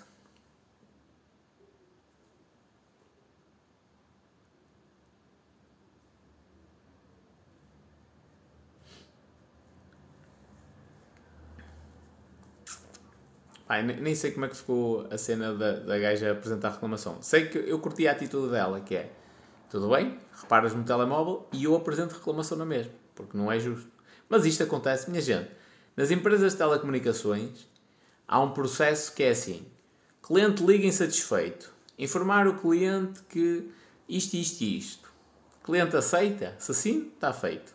Se não, informar mais isto. Aceita? Não oferecer isto, aceita? Não. Oferecer isto, aceita? Não. Então dá-lhe aquilo que ele quer. Pronto, é isto. Pronto, então é, é, é o que é. é às vezes reclamar, insistir, faz, faz diferença. Eu recordo-me de um processo de faturação que era assim. O cliente liga a pedir para alterar a data de faturação. Ei, pá, não me dá jeito isto, a conta ser no dia, vencer no dia 7, quero que seja no final do mês. E o processo é assim: informar o cliente que isso não é possível. Pronto. Se o cliente ligasse a segunda vez, uh, uh, o início do processo era: o cliente já ligou alguma vez? Não. Então informar o cliente que não é possível, que é, um, é uma questão informática. Tal. Se o cliente tivesse ligado mais que uma vez, ia assim: uh, o cliente já ligou mais que uma vez? Sim. Informar o cliente que vamos encaminhar o pedido e que no espaço de 72 horas é alterado o ciclo de faturação. Então, às vezes vale a pena insistir. Provar é complicado. Olha, José, é lógico que a questão da umidade é fodida. Que é. É muito fodida mesmo. Metes o telemóvel na casa de banho enquanto estás a tomar banho, ele pode ganhar umidade. Mas, mano, se tu não fazes nada de mal com o telemóvel, vais provar o quê? Que, que tem umidade? Não tem. Tipo, o telemóvel teve na tua mão, ele não pode ter umidade tu sabes onde é que ela andou. Ah, eu tive um telemóvel uma vez, nos copos, eu deixei aqui numa sanita. Se me disseres que esse telemóvel tinha umidade, eu acredito, não é? Foi mau uso de minha parte. Agora, este daqui, pá, este daqui também não é exemplo, porque eu às vezes estou a tomar banho, estou a ouvir música. Mas num telemóvel normal que eu não uso, que não coloco em sítios que tenham umidade, pá, não, eu não tenho de provar nada. Eles é que têm de provar que tem umidade. Essa é a cena. Tipo, ele, a empresa é que me tem de provar que aquilo tem umidade. Se me provar, é uma coisa. E eu posso inclusivamente dizer, olha, mas eu quero assistir.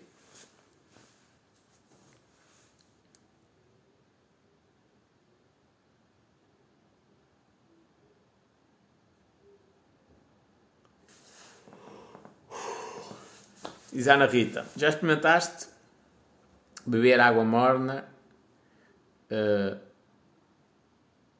a dar ao quente com mel? Não.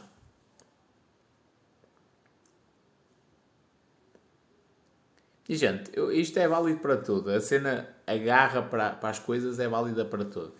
Pá, eu, uh, já me aconteceu em várias situações. Eu, eu eu recordo uma vez até foi na, na, área das telecomunicações e nem era com a minha conta. Eu tenho várias pessoas que, que me pedem ajuda, pá, recebem cartas, não sabem bem interpretar aquilo, pedem-me ajuda. Então na área das telecomunicações é, é muito recorrente. Receber uma carta qualquer. E eu recordo-me que tinha a ver com um erro de faturação. Pronto. E a pessoa com quem eu estava a falar estava-me a dar a informação que podia dar. Só que a informação que ela podia dar não é justa, não é honesta, não, não é sincera para com o cliente, não faz sentido. Pronto, e eu liguei e estava, estava a falar com a pessoa e disse assim: Olha, não me leva mal, mas eu quero falar com, com o supervisor. Pronto, expliquei e quando falei com o supervisor, falei de uma maneira. Uh, expliquei a mesma situação, mas com uma pessoa que tem mais poder para resolver aquilo.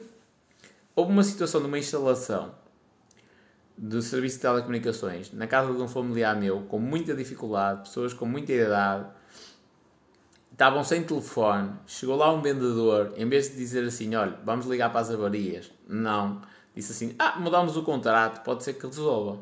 Como é lógico, os gajos alteraram a cena do serviço e aquilo não funcionou, a instalação falhou. O homem, tipo, quase que queria tirar os, os aparelhos para a janela fora. Uh, e depois eu andei a mediar o conflito com o operador e disse assim: olha, os senhores vão fazer a instalação, mas vão fazer a instalação na minha presença. Eu vou deixar o meu contacto, vou lá eu, e depois, quando for preciso alguma coisa, sou eu que vou dar acompanhamento a essas pessoas. É um favor que eu estou a fazer às pessoas e ao operador. De, tive o cuidado de deixar, inclusivamente, a informação de tem de me ligar, porque eu não posso estar lá 5 um, horas ou 6 horas à espera. Tipo, tem de me ligar. Não ligaram. Foram lá, fizeram. O, a pessoa achou esquisito e disse: Olha, não quero televisão. E não queria, só queria telefone. O técnico não é obrigado a instalar a box. O cliente não a quer, não quer. E o gajo não fez a instalação do telefone e cobraram 40 euros de instalação aos clientes.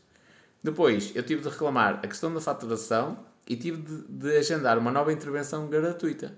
Para fazer isto, a pessoa com quem eu estava a falar, eu percebi logo no início da conversa que não tinha poderes para o fazer.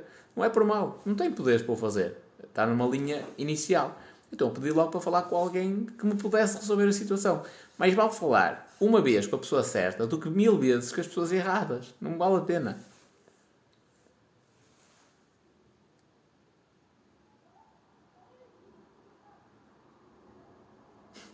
Pedir para falar com a supervisão é quase como pedir o livrinho ao estagiário. Eu levava a mal quando os clientes pediam para falar com a supervisão.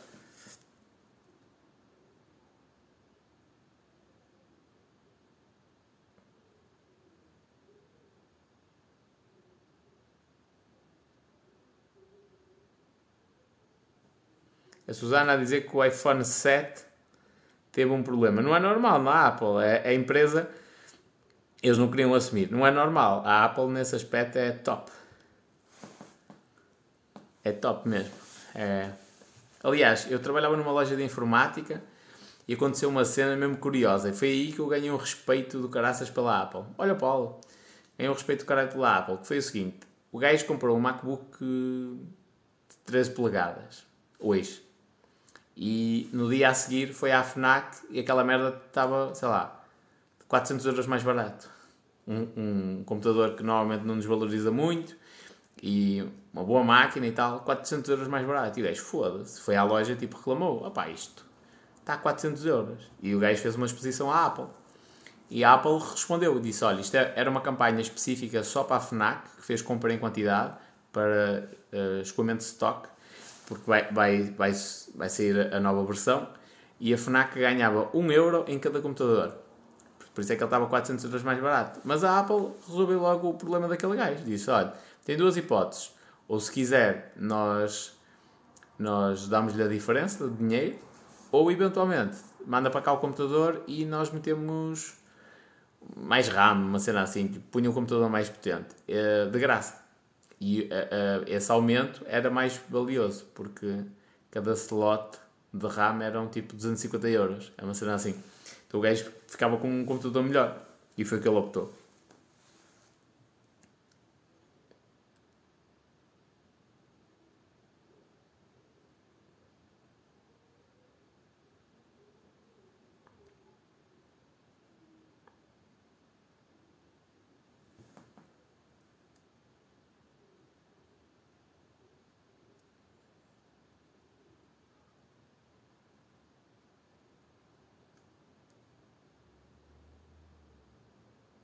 Por vezes reclamar vale a pena. Sim, atenção que eu não, não gosto da cena de reclamar por reclamar. É reclamar quando eu tenho razão. Quando não, é, não é justo, não é justo. Atenção que eu também sou o contrário. Eu sou aquele típico gajo que é o gajo enganou-se no troco e deu-me menos dinheiro e eu vou lá reclamar. Desculpa lá, olha, a conta não está certa. Mas o gajo enganou-se no troco e deu-me mais dinheiro e eu vou lá reclamar na mesma. Reclamar entrar. Vou lá dizer, olha, deu-me dinheiro a mais. E aqui é exatamente a mesma coisa. Que é um S. Ainda, ainda há pouco tempo tive uma situação assim, um bocado agressiva de pessoal que estava a reclamar e o caralho. Essa não posso contar em pormenor. Estavam a reclamar e duas partes que estavam a discutir e o caralho, eu cheguei lá e teoricamente eu devia de apoiar uma das partes. Eu cheguei lá e essa parte não tinha razão. E tanto não tinha razão que eu resolvi o problema a favor da outra parte. Disse, não, não, não faz sentido que a pessoa está a exigir não tem esse direito e não faz sentido. dá uma ajudinha à minha esposa. O que é que queres que eu ajude a tua esposa, moço? Diz-me o que é que precisas.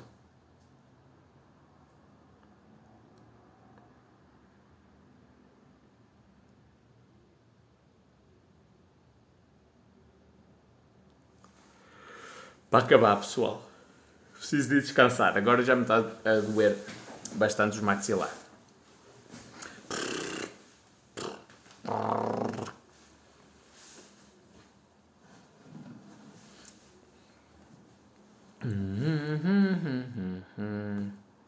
Diz aqui o Almeida.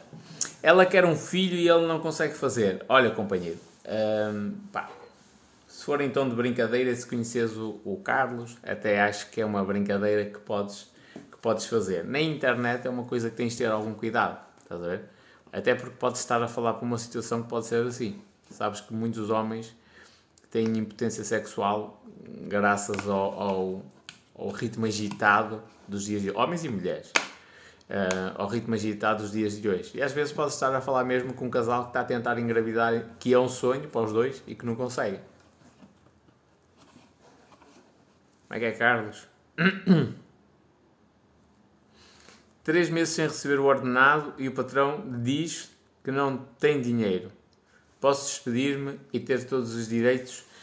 Liga para a CT. Eu creio que sim. Acho que a partir do segundo mês podes, podes despedir-te e tens direito também a uma indemnização e tudo mais. É um incumprimento do, do, da empresa. Mas atenção com isso, que é, a teoria é essa, não é? a prática é fedida para caralho.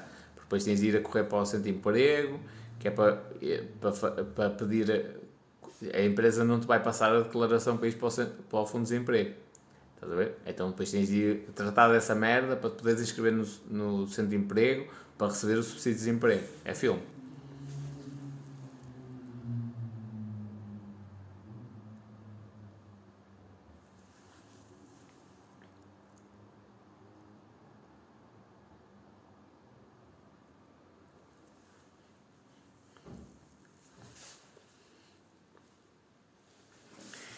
Diz aqui o Killer T. É necessário comprovar que não recebeu dinheiro. Sim, a priori isso consegue comprovar, não é? Raquel a dizer, há contrato ou não? A priori também existe. É complicado. Eu acho, vou-vos dar uma recomendação de tudo que eu já passei e já passei por algumas situações assim um bocado complicadas. É sempre mais fácil chegar a acordo e ter com as pessoas, que é isto que a maioria das pessoas não, não tem a coragem de fazer. É ir ter com outra pessoa e dizer assim: olha, amigo, isto não faz sentido nenhum vai pessoal para a noite. Isso não faz sentido nenhum. Tipo, três meses sem receber, daqui a pouco eu fico sem casa. Vou ficar aqui ainda mesmo a trabalhar consigo. Tipo, não faz sentido. Até porque o senhor, se eu sair, mesmo que eu saia por. Um, mesmo que eu me despeça, eu vou me despedir, mas por incumprimento seu. E, portanto, vai ter de me pagar a indenização.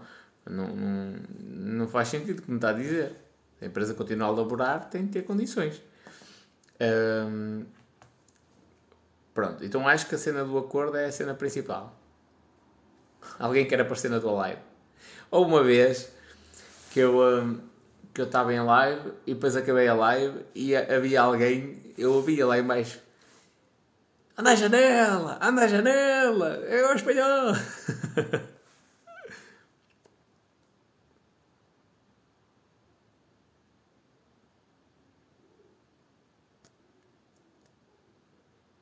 cena do acordo é meio caminho a andar. O pessoal ir lá, falar na boa.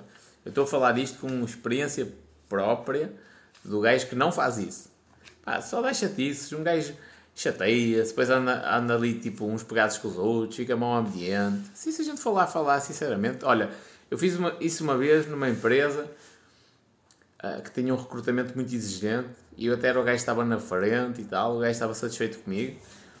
Uh, e eu, comecei a fazer as contas de quanto eu tinha de apanhar. Eu ia de carro até. Tinha de acordar cedo para caralho, ia de carro até à estação do comboio de Balongo, apanhava o comboio, depois mudava para o metro, depois do metro tinha de andar para aí 500 metros até apanhar um autocarro e aquilo ainda ficava nos quintos do caralho. Uh, e eu comecei a fazer contas, aquilo era turnos rotativos, em locais rotativos e tal. Epá, comecei a fazer contas, eu ainda estava na formação e percebia logo que não, não ia ser um emprego para, para ficar lá. Uh, não ia. Então fui falar com o gajo e disse: opá, olha, eu não me posso despedir, até porque se eu me despedir, porque já estava com um contrato de formação e tal, se eu me despedir, depois não tenho direito ao subsídio de desemprego, que era o que eu estava a receber. Uh, pá, mas eu, não, eu acho que não, não vou conseguir fazer isto. Tipo, e expliquei-lhe o motivo. Ó, eu acordo a estas horas, faço isto, e eu quero estudar piano e não dá tempo. E, e o gajo disse: pá, então está tudo bem, e a gente paga-te este mês, nós despedimos, pagamos este mês. Pronto, está tudo. Chegámos a acordo, amigos à mesma, tenho a porta aberta se eu quiser voltar àquela empresa. Uh, não fiquei chateado com ninguém. A empresa não ficou prejudicada, também não fiquei assim muito prejudicado. É isso.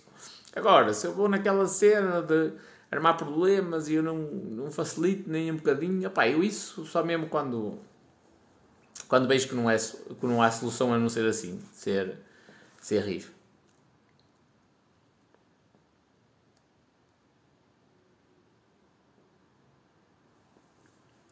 Mas eu também sou o tipo de gajo que é, eu vou falar com esse patrão, não é? E vou-lhe explicar, olha amigo, não, isto não faz sentido, tudo bem Estão três meses em atraso, mas quanto é que me pode dar agora? Porque eu, eu tenho de ir comprar comida na mercearia para dar aos meus filhos. Uh, eu não posso trabalhar para si um ano inteiro e não tenho dinheiro para me pagar e quê? E não me despede? E não me paga uma indenização? Não chega a um acordo comigo? Não, não faz sentido, não é? Está à espera de quê? Isso é uma, é uma obrigatoriedade sua. Eu vou falar com ele. Ok, quanto é que tem agora? Quanto é que tem aí no bolso? 20 euros? 40? 100? Quanto é que tem agora para me dar? É, eu, eu ia logo falar com ele nestes termos, do género, ok, mas agora quanto é que me vai dar? E agora vamos acordar quanto é que vai pagar o que está em atraso e em que, em que, em que período. Uh, se o gajo viesse para mim numa cena de lá, mas pensa que estava a falar para quem e o caralho, no dia a seguir, se eu conseguisse, tinha lá uma fiscalização. Pronto, só pelo aprender. É, ok? Ah, é? Eu, estou, eu vou falar contigo na boa para resolver o problema Aí tu ainda achas que és dono e senhor do mundo. Pronto, então vais apanhar aí uns valentes milhares de multas, já estavas fodido, ainda mais vais ficar. Eu sou raça do caralho para fazer isto. Mas a primeira cena é o, é o, é é o chegar a acordo. Eu saí na função pública, mas eu tive mais ou menos um ano e meio a tentar mudar aquela merda tranquilo, sem, sem grandes alaridos e coisas do género. Só que não dava. O pessoal não queria. É, esse, esse pacifismo, esse low profile, essa cena tipo não armar ondas, é o que eles querem, porque assim não muda nada. Pronto. E quando eu entendi, eu também não sou burro, não é? Quando eu entendi isso, ok, então vamos mudar a estratégia.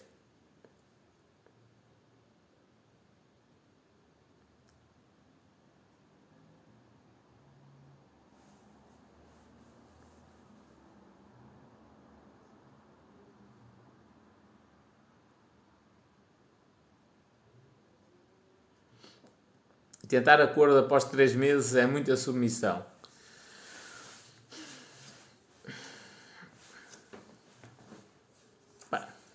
não acho. Vais lá, vais, vais falar na boa. Oh, amigo, então, não vai dizer nada. É mesmo assim, tipo, o gajo não, não, não te avisou. Eu no final de, do mês, ou mês e meio, o gajo não pagava e ia lá até com ele. Então o que é que se passa, amigo? Esqueceu-se do meu Ivan? Está aqui. Mas ia falar na boa, tipo, então, o que é que se passa? Está a precisar de ajuda? Já aconteceu várias vezes o pessoal ficar a dever dinheiro. Olha, então, está tudo bem? Queres ajuda? Está apertado para ti? É o que é. Quando, quando o pessoal não tem dinheiro para pagar, não adianta, ai, porque eu sou brabo para caralho, fácil acontece. Mano, o gajo não tem dinheiro. Ai, mas eu vou lá, vou parti-lo todo. Mano, o gajo não tem dinheiro. Qual é, qual é que é o objetivo de tu falares com ele. É tu receberes o dinheiro que ele te deve, certo?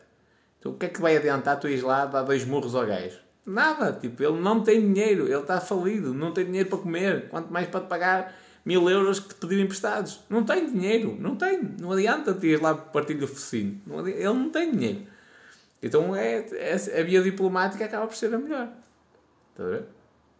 É, é, por um, é por isso que eu me rejo, essencialmente. É, tem dinheiro, não tem dinheiro. Pá, tenta chegar a acordo, tenta, tenta falar com a pessoa. Olha, então 100 euros por mês, consegues pagar 50, 20, interessa, mas tem de haver.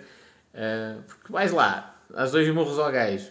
Ainda é pior. O gajo processa-te a ti, se for um gajo inteligente, vai buscar dinheiro aos teus bolsos para te pagar o dinheiro que te deve e ainda ganha dinheiro ele. Ah, mas ficou com dois ou três morros no focinho. Opa, mas isso é uma coisa que se aguenta bem. a maioria das vezes. Se for assim uma pequena picardia. E não resolve. Por exemplo, nessa empresa. Resolve? Não. O gajo, se calhar, está. Pá, pode, pode até nem estar com a corda ao pescoço. Não quer é que ela funcione. E está a ver se ela se desespera.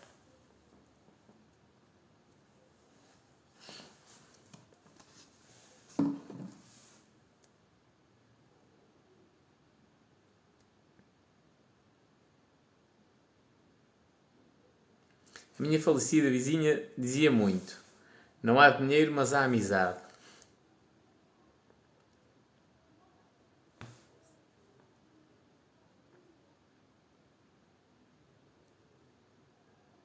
E gente, eu volto-vos a dizer: o pessoal às vezes tem uma ideia de agressividade minha que não corresponde à realidade. São gajos tranquilo, pacífico. E nada como chegar a acordo. Aqui na minha zona houve uma morte estúpida que era, era um gajo, ao que se consta, que eu não sei, não posso falar, era um gajo que hum, também tinha a mania que ele é que mandava e que fazia, que acontecia, e arrendou um armazém que ele tinha uh, a um gajo serralheiro ou lá o que era. Pronto. E o homem estava lá a fazer o negócio dele. Só que, entretanto, o dono do imóvel decidiu que já não queria alugar o, o arrendar, perdão. Já não queria arrendar o imóvel àquele gajo e queria que ele saísse dali. E o homem, tipo, lá estabelecido, com o negócio dele a rolar, cheio de, de problemas para resolver, opá, não queria sair, não, não, não estava numa situação favorável para ele sair de lá e andar à procura de outro sítio, fazer mudanças e tal. Não queria sair, tinha um contrato, inclusivamente. Opá, e o gajo andou a fazer de tudo para o tirar de lá. Cortou-lhe a água, cortou-lhe a luz, ia lá chateá-lo, cenas assim. Houve um dia que o gajo passou-se da cabeça, deu-lhe um tiro. Pronto, arruinou a vida dele e acabou com o outro gajo. Faz algum sentido essa merda? Não, mano. É o acordo, é falar. Faz sentido nenhum. Ah, pois morrem. Pronto, olha, dentro de caralho. E a cena é essa, quando o pessoal não tem dinheiro para vos pagar, não tem dinheiro para vos pagar, não adianta, ai que eu vou dar um tiro, vou dar uma facada, vai não sei o quê. É, no gajo não tem dinheiro. Ainda é pior, ainda é uma estupidez pior. O gajo não tem dinheiro vou-lhe dar duas facadas que é para o gajo ficar incapacitado, que é para não conseguir trabalhar, e especialmente nos próximos meses, e não conseguir ganhar dinheiro para me pagar. Faz sentido. Nenhum.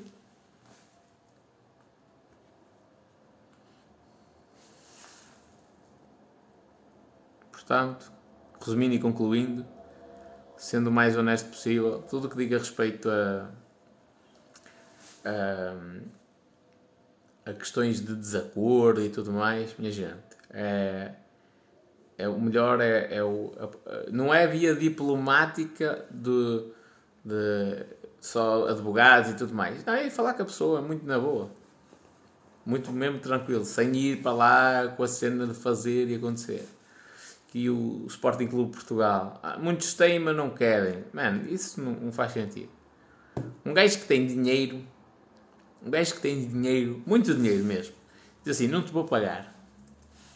Olha, tem uma empresa multimilionária, mas decidi que não te vou pagar 5 ou 6 salários. Mano, faz sentido? Não. Então o gajo arrisca-se a levar cacetada até o caralho. A levar multas, a meter-se em chatices, a, levar para lá inspeções que depois podem andar a analisar outras coisas que ele não quer que se analise. Ele vai se arriscar para essa merda por causa de 5 ou 6 salários, tendo em conta que ele tem muito dinheiro. Não, meu. Qualquer gajo rico não vai arriscar isso. Ai, o gajo deve-te mil euros. Ah, mas ele tem. Isso é o que tu pensas. Se calhar ele mostra uma vida que não corresponde àquilo que ele tem. Isso é o que tu pensas que ele tem dinheiro. Agora, ele ter mesmo dinheiro, pode não ter. Ah, vende o carro. Mano, sabes lá quem, em, em nome de quem é que está o carro? Se calhar o carro nem é dele, é da sogra, o caralho, e já está penhorado, e ele é que anda aí a fugir à polícia para para não lhe apanharem o carro. Portanto, nunca sabes o que é que vai dentro da, das quatro portas, uh, das quatro paredes das pessoas. Às vezes pensas que há pessoal que tem dinheiro até o caralho e não tem. Eu já contei aqui várias vezes, eu recebia um, salário mínimo, ridículo até, e emprestava dinheiro a pessoas que ganhavam 10 vezes mais do que eu. E emprestava dinheiro para pagarem contas elementares. Merdas tipo ir buscar uma garrafa de gás. É que é. Sou eu que sou o super-homem? Não, são as outras pessoas que têm que têm uh, má uh, educação financeira, que têm um mau controle dos custos. Já vieram à minha casa num carro topo de gama buscar dinheiro. E eu continuo a andar no meu Golf 3, estás a ver? Vieram num carro, todo SPTO, caralho. E eu fui lá, tipo, até parece o pobre que vai pedir esmola e era o contrário. Eu fui lá dar dinheiro, estás a ver? É, emprestar, neste caso. É, então, tu nunca sabes o que é que está dentro da, da, da casa das outras pessoas.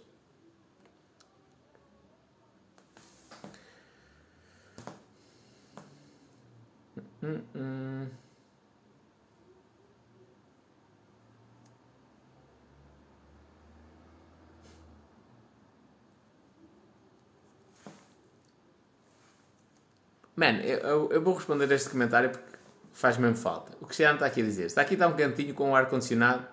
Just kidding, espanhol. Só estou a brincar. Mano, primeiro, eu sinto-me feliz teres uma casa com ar-condicionado, com grandes condições, grande isolamento térmico e poderes andar de t-shirt dentro de casa nesta altura. Para mim, a cena do ar-condicionado é uma cena que me massacra gigante eh, de uma maneira absurda. Estás a ver? Tipo, não gosto de ar-condicionado. Não quer dizer que não possa ligar e tal. Não tenho, mas quando vou a algum sítio e tenho ar-condicionado, eu prefiro que não esteja ligado. Mas não faz confusão absolutamente nenhuma eu estar de, de casaco, tipo, está frio, é a temperatura, qual é o problema? É que não faz mesmo confusão nenhuma. O pessoal diz esta cena, parece tipo para ofender, e a mim não me faz confusão absolutamente nenhuma. Aliás, eu acho que cabe um bocadinho a cada um ter esse, essa, essa ideia. Imagina, se eu conseguir poupar algum no aquecimento, por que não usar isso para investir?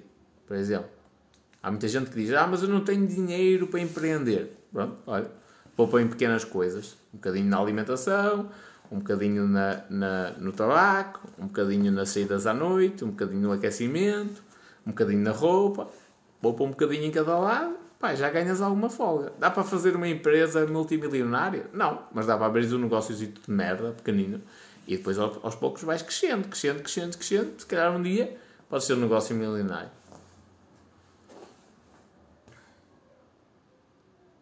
Diz a Raquel, fogo, nem subiu para pegar o envelope. Não. Foi mesmo, tipo, eu, eu é que fui o pobre. fui pedir favor. Fui pedir esmola.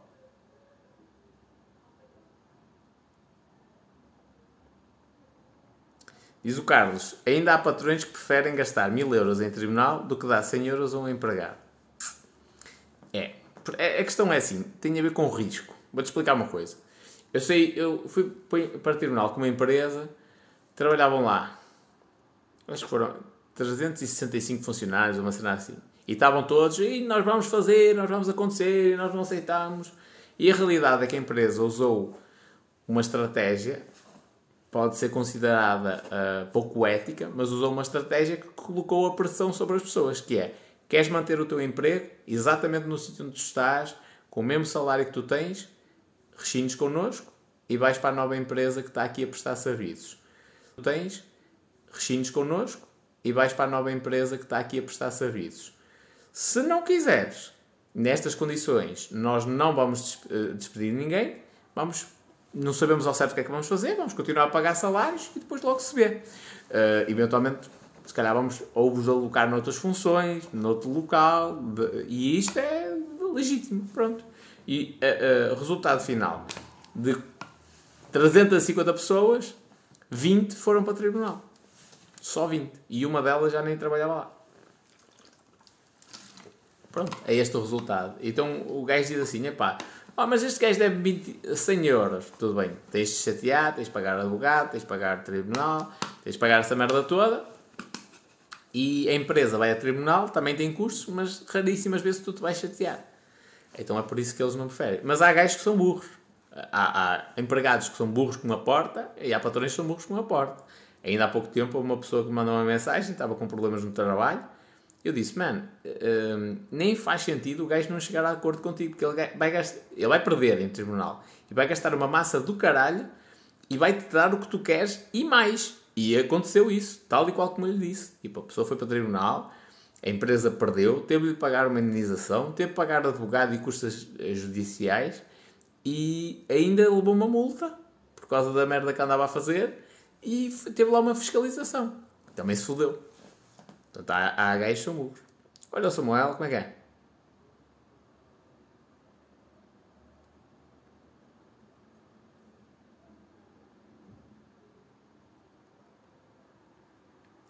Diz Miguel, somos dois, ar-condicionado só no carro. Mano, eu nem no carro gosto. É lógico que no verão, com calor do caralho, tudo bem. O meu carro também não tem ar-condicionado. Mas quando, quando ando, às vezes ando em carro, alugo carros para alguma coisa, está tudo. Mas se eu puder evitar, é o que é. Pá, se calhar eu ter a voz muito sensível. As cordas vocais.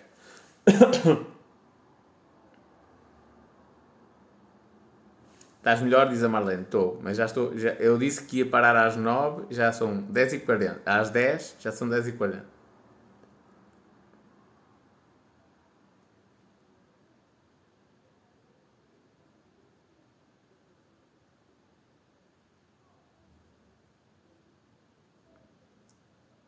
já agora, minha gente, esse, esse tipo de reparos uh, dizem, dizem mais sobre a vossa maneira, a maneira do vosso uh, cérebro trabalhar do que sobre o reparo que vós estáis a fazer. É?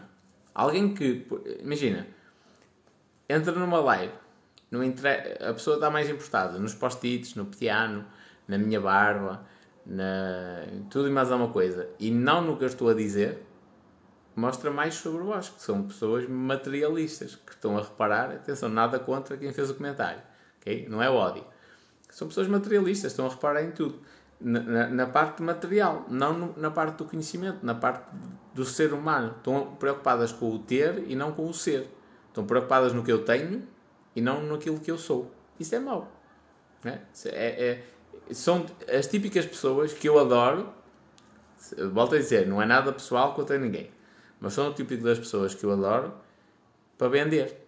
Porque vendo um relógio, vendo uma camisa cara, vendo umas calças, vendo um carro caro, que não tem nada especial, mas tem o símbolo da marca e a pessoa vai comprar, vendo a casa toda XPTO 10 vezes maior do que aquilo que a pessoa precisa, porque é para ela dar nas vistas aos amigos, vendo objetos de luz para ela colecionar. Porquê? Porque a pessoa dá valor a isso, ao ter e não ao ser.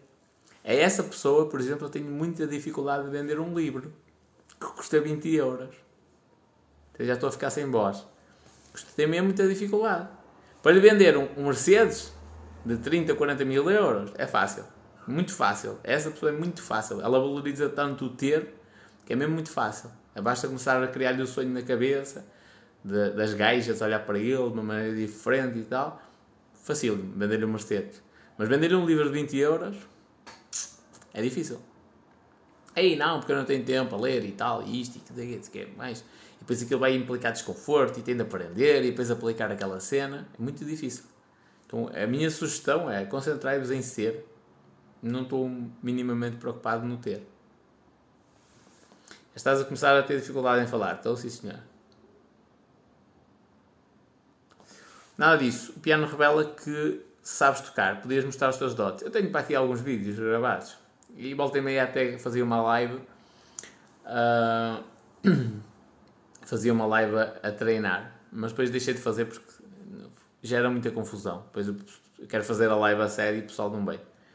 Um, mas não tenho assim grandes dotes. Nem tenho estudado. Já não estudo há bastante tempo mesmo.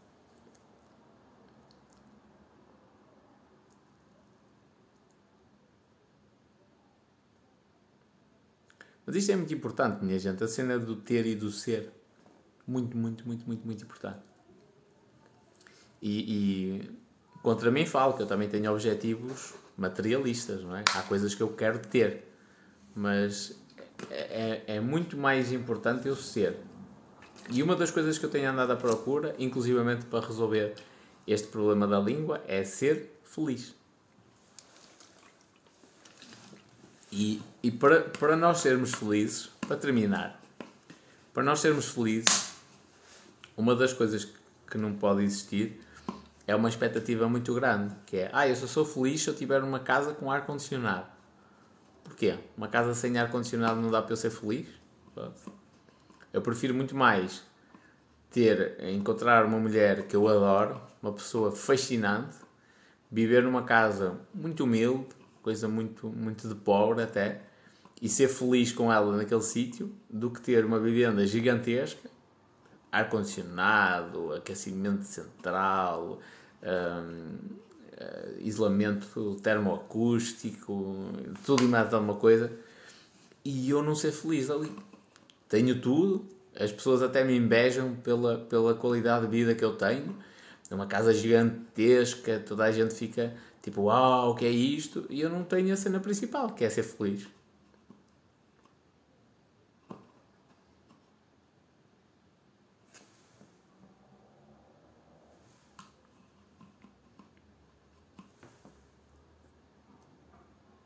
Então, o ser, para mim, Eu posso ter um cavalo e não saber montar. Essa frase, ó oh Raquel, tem muito que se lhe diga. Mas vale a pena aprenderes a montar.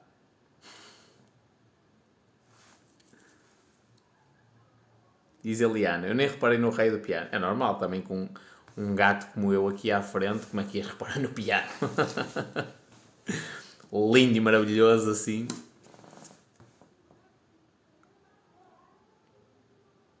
É quase como uma agulha num palheiro encontrar um vídeo teu a tocar piano. É, é, é quase porque eu gravo muitos vídeos. porque até tenho alguns no piano. Dicas de marketing para barbearia, diz-me aqui o André. Opa, vamos para terminar, 15 minutos para, para acabar mesmo. Primeiro que tudo, o que é que vende uma barbearia?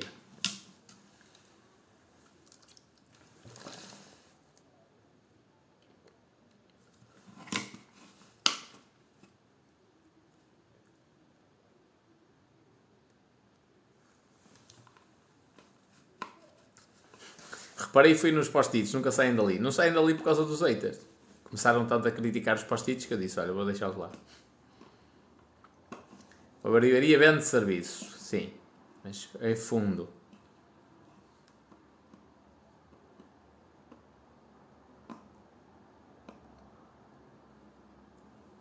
Presta serviços, não vende nada. Sim, vende serviços. Mas o que é que vende uma barbearia? Porque é que as pessoas vão ao barbeiro? O que é que elas querem comprar? É, é a cena filosófica dos negócios vende beleza e bem-estar. Também, mas não é a cena principal. Cabelos. Não propriamente. Pessoa barba é barba. Vende beleza. Também. Não é o principal. O, o ser humano tem três necessidades básicas.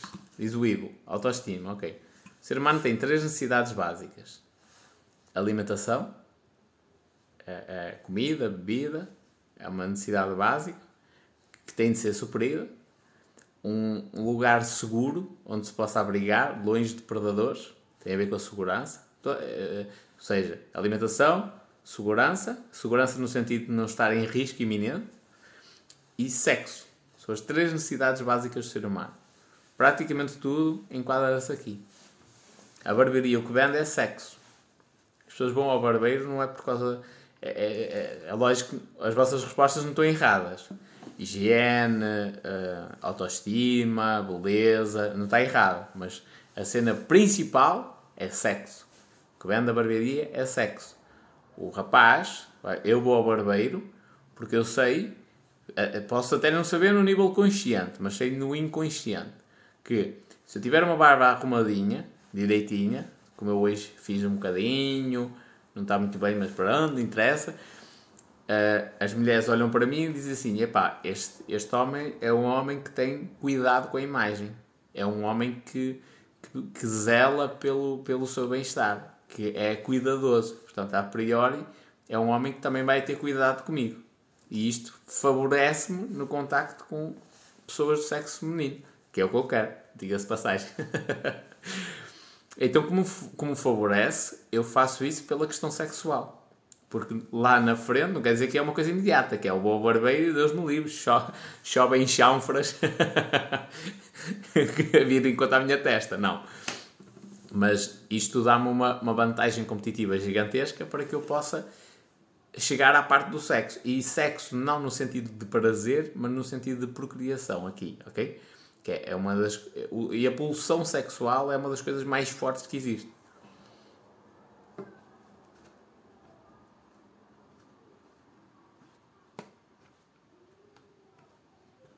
Então, então como posso fazer essas pessoas virem cortar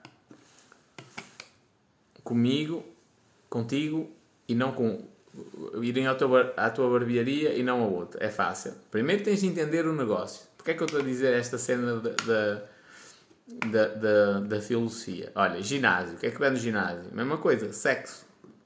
Se tu entendes que o ginásio o que vende é sexo, ou a cena principal é sexo, o teu ginásio tem de estar preparado para que isso aconteça. Não é o sexo, ok? Tem de estar preparado para que exista a venda do sexo.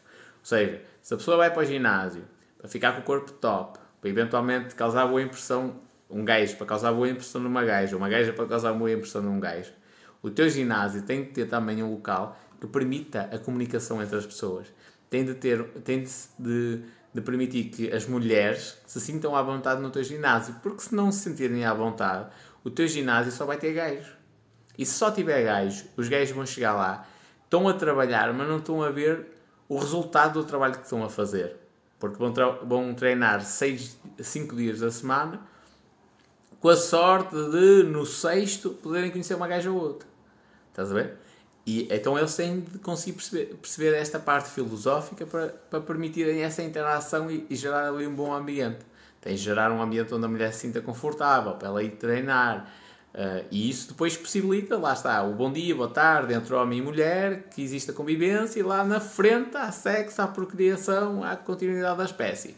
O barbeiro é exatamente igual. Vende sexo.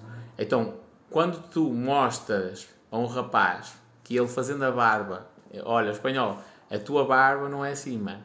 Pá, pá, a tua, as tuas sobrancelhas são muito redondas tu devias fazer um corte aqui na sobrancelha, na, do, do, lado direito, que para você está ao contrário, não é? Devias fazer aqui um corte, que era para ficar com um ar mais agressivo, e a tua barba, em vez de ser assim, como tu tens a falha deste lado, fazias assim, dois cortes aqui, já não se notava, e ficava mais bicuda aqui, assim, assim, dava-te um ar mais agressivo, que é um ar que vai de encontro àquilo que as mulheres procuram num homem. Isto mexe com a minha autoestima, mano. E vai tocar na cena principal, que é o motivo pelo qual eu tenho barba, que é uma questão sexual. E é isso que te faz ganhar os concorrentes, uh, clientes à concorrência. É este serviço diferenciado. É um serviço quase que de recomendação. Tu mostras que tu entendes sobre a estética e o motivo pelo qual as pessoas têm barba. Depois, grava conteúdo na internet, à força toda, que é o que te vai posicionar como um, um profissional.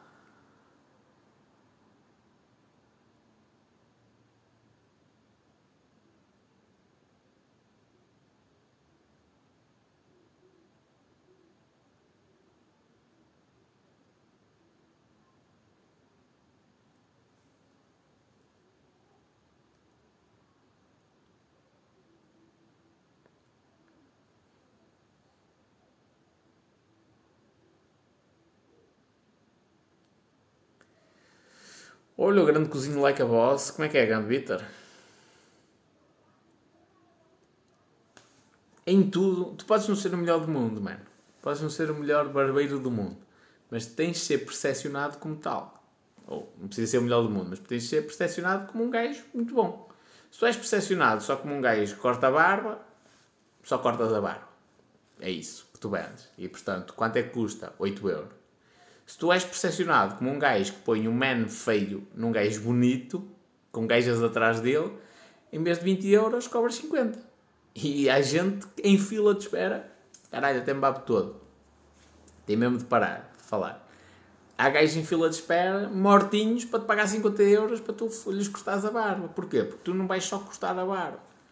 E durante a conversa, tu vais explicar ao gajo, oh man, mas no teu caso, oh, porque é que tens a barba, porque é que tu tens o bigodinho assim? Meu, as gajas vão, vão se rir de ti. Não faz sentido nenhum. se o gajo gostar de gajos, adequas o, o, o discurso. Pá, mas não faz sentido nenhum, mano. Isso dá-te um ar de miúdo e tu já não tens muita barba na cara e então esse bigodinho da maneira que está, parece que tu tens 16 anos, tu tens 30. Não, mano, tens de deixar crescer a barba, deixa só aqui a parte de baixo, faz assim, ou a tua cara é muito redonda, a barba vai-te vai -te permitir ficares com uma, com uma, com uma, com uma face tipo mais bicuda, estás a ver, mais quadrada, fica mais bonito, como é uma cena que eu comecei a perceber, como é que são as linhas. Por exemplo, a minha linha, eu acho que se calhar ela vai ficar bonita assim, estás a ver? Assim está uma merda. Mas eu acho que ela vai ficar bonita no futuro assim, tal, tal. Eu ao espanhol, pá, essa merda, esta falha que tu tens aqui, pá, isso comigo só dele não vai lá porque tu não tens folículos capilares aqui, lá como é que chama aquela merda, pá, mas tens um bocado de tinta, tu pintas esta merda e nem se nota, meu. Vai ficar aí com a barba direitinha.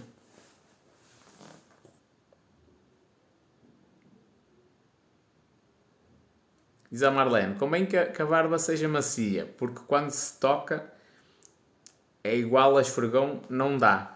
Olha, mas há muitas mulheres que preferem assim uma barba mais rija. Mas eu tenho aqui. Tenho aqui o, amaciador também. O. Não sei como é que chama aquela merda. O óleo. A exibição dos resultados é importante uh, para a tal publicidade. Sim, apesar de que eu não gosto daqueles testemunhos falsos. Do pessoal que diz assim: Ui, meu Deus, fui à barbearia aqui do. É André, não é? Fui à barbearia do André. É. Do André e o André, Deus me livre, pôs-me aqui lindo como o sol. Estou muito satisfeito. Upa, upa. Ah, ai, que até me estou a sentir excitado. Desculpa lá, é o ataque das 11 horas. é lógico que estes testemunhos não ajudam e muito. Uh, agora, o boca a boca de um gajo dizer assim: foda-se, man. O caralho do André tinha razão. Eu andei anos e anos a fio, com a puta da barba aqui, gigante, eu a pensar que eu é que era, que toda a gente olhava para mim porque estava muito bonito. E o gajo cortou uma barba de uma maneira, man. Tipo, na mesma semana, três gajas a mandar-me mensagem um, a pedir para ir tomar café comigo. Foda-se, gajo sabe o que está a fazer. Tá Isto, este boca a boca vai funcionar. Nem que seja tipo, sabes que os homens têm a necessidade de se gabarem. e nem que seja no meio da conversa entre amigos, o gajo vai dizer tipo, foda-se, cortei a barba, caralho, foi o remédio santo. E, e o, o gajo que ouviu isto diz assim: foda-se, onde é que tu foste cortar a barba? Não é? Porque o meu barbeiro é só um barbeiro. Eu chego lá e digo assim: olha, corta-me assim, assim, assim, assim. Pronto, o gajo chega lá e corta. Uh, agora, aquele gajo não, aquele gajo diz: Mano, vais fazer. Nem te corto, levanta-te da cadeira eu não te corto a barba. Foda-se, eu, tô... eu pago, não corto, não. Tu vais estragar a tua cara, as gajas vão olhar para ti, vão, vão deixar tipo ridículo, vão sorrir na tua cara. Acho que eu vou cortar isso, para amanhã estás aqui a pedir-me para cortar o resto. Não, não te corto. Não... Se quiseres, olha, vai outro barbeiro, não te corto. Isto posiciona como um profissional. O gajo diz: Mano, vai ficar mal, eu tenho a certeza.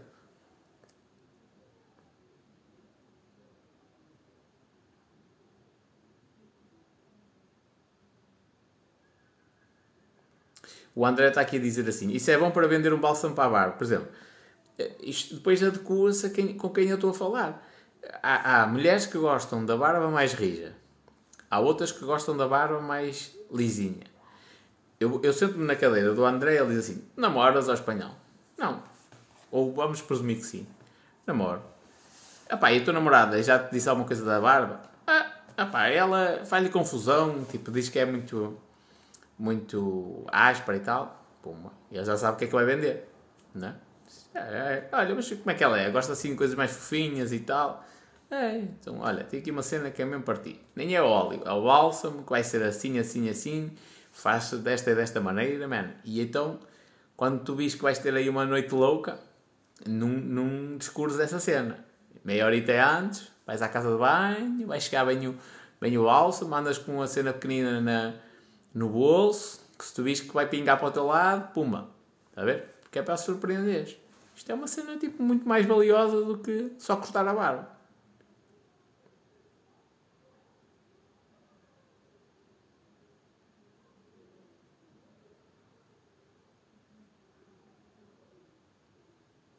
O que achas da minha barba? Tu não tens, mano. Amanhã há live com o Lion? Ah, em princípio, sim. Em princípio, sim. Só se eu piorar até lá. Ah, não estou a ver fodido agora para falar. Uh, e nem sei se ele está ocupado. 20% de desconto se levar a companheira, que é para fazer a barba. Olha, André, trouxe aqui a minha namorada, bem fazer a barba, eu e ela. Ou então o André tinha de cortar outro tipo de penugem e andar lá com a navalha. Vai, não existe, não é? complicado, mesmo muito complicado. Mas a, é, a, é, a, cena é esta, tipo, o barbeiro que se posiciona desta forma é um barbeiro diferente, completamente diferente. E, e ele até pode levar o mesmo preço, só que as pessoas vão ficar uh, fascinadas com, com o serviço que ele vai fazer. Completamente fascinadas. Eu, eu, em relação aos dentistas é a mesma coisa.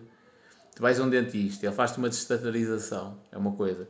Vais a outro, faz-te a mesma destatarização, tecnicamente falando, só que se calhar toda a envolvência, o cuidado que tem a, a tratar contigo, a falar de questões pessoais, lembra-te o que é que te fizeste ou deixaste de fazer e tal, e chama-te a atenção para uma ou duas coisas que podem melhorar o teu sorriso. Isso faz tudo, toda a diferença. Por exemplo, o que é que eu vejo mais na, de errado na área dos dentistas? Eles só vendem tratamentos dentários. Está mal. Eles têm de vender sexo, novamente. Têm de vender a cena de, meu amigo, queres mudar de vida? Tens de ter um sorriso branquinho. Se não tiver um sorriso branquinho, quer dizer, não é impossível, mas vai ser mais difícil. Diz aqui o Rick, o Ricardo. O que é que te aconteceu, moço? Ui, ainda nem sei ao certo. Mas estou, ainda, ainda estou com a língua presa. Agora estou a sentir tipo aftas. Bem, minha gente, já são 11 horas, já devia ter terminado há uma hora. Espanhol, bora jogar póquer. já não jogo. Um dia destes, para a brincadeira, pode ser que sim. Mas já não. Já não jogo. Já joguei tanto.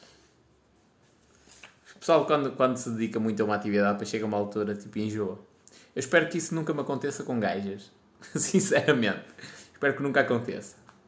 Também não sou daquele tipo de ter mil e uma, mas hum, não posso dizer que dessa água não beberei. Mas espero que nunca me aconteça isso com gajas. Mas de resto, enjoar, tipo dizer, ei pá, estou enjoado, vou experimentar outra coisa. Mas em relação a outras coisas, sim, o póquer é uma dessas. Eu, apesar de eu gostar imenso de jogar, mas não, não tenho tempo para isso.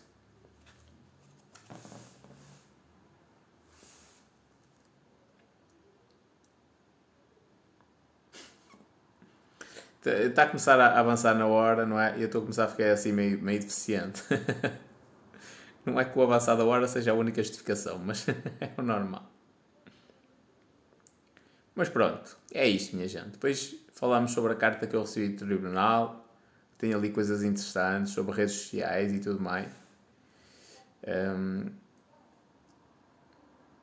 temos aí tema para muitas conversas.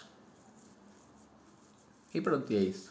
Espero ter ajudado eu, André, na barbearia. Eu punha N de, de, de conteúdo sobre barbearia na internet. Muita coisa. Explicar tudo. Porque é que tu usas 500 tesouras. Qual é a diferença dos pentes. Qual é a diferença entre teres a barba comprida, a barba pequena. Como é que se põe o rosto mais quadrado. Como é que se põe o rosto mais bicudo. Que tipos de cara é que existem. Que tipos de sobrancelha existem. Como é que a barba deve estar conciliada com a sobrancelha. Como é que se faz aqueles cortes todos PTO Tipo, eu fartava-me de gravar merdas em relação a isso. Porque vais ajudar pessoas, a cena é essa. Vais ajudar pessoas. Por exemplo, eu ponho. Uh, eu ponho vídeos na internet às vezes, pá, coisas que, que me lembro. Vamos dar aqui uma motivação ao pessoal. Ainda ontem meti um vídeo, estava bloqueado aqui, meti no, no, no Instagram. Meti um vídeo a dizer: Onde é que estão os teus sonhos? Eles provavelmente nasceram quase contigo, não é? Ainda eras pequenino ou pequenina, quando, o, quando os teus sonhos, a tua vida perfeita foi, foi criada na tua cabeça. E onde é que está esse sonho agora? E sei lá, uns momentos depois recebi uma mensagem privada a dizer assim: foda-se, estava mesmo a precisar ouvir isso. E foi uma cena relativamente simples, estás a ver? Mas ajudou alguém. Tipo, aquela pessoa estava a precisar ouvir um maluco qualquer a dizer assim: Olá, e os teus sonhos? Quando é que tu deixas de pensar só nos outros e começas a pensar nos teus sonhos, na tua felicidade? E eventualmente aquela pessoa, ou várias pessoas, porque eu também não consigo ver as mensagens todas, estavam a precisar ouvir aquilo. Então eu ajudo essa pessoa. Isto cria uma ligação muito forte. E é a cena mais valiosa de todas. E gente, estou com dificuldade em falar, agora já está a ficar muito notório. Tenho de descansar. Muito obrigado a todos pela preocupação, pelas mensagens de carinho, pelos comentários. Vemo-nos aí amanhã, a priori. Ok? Beijos e abraços.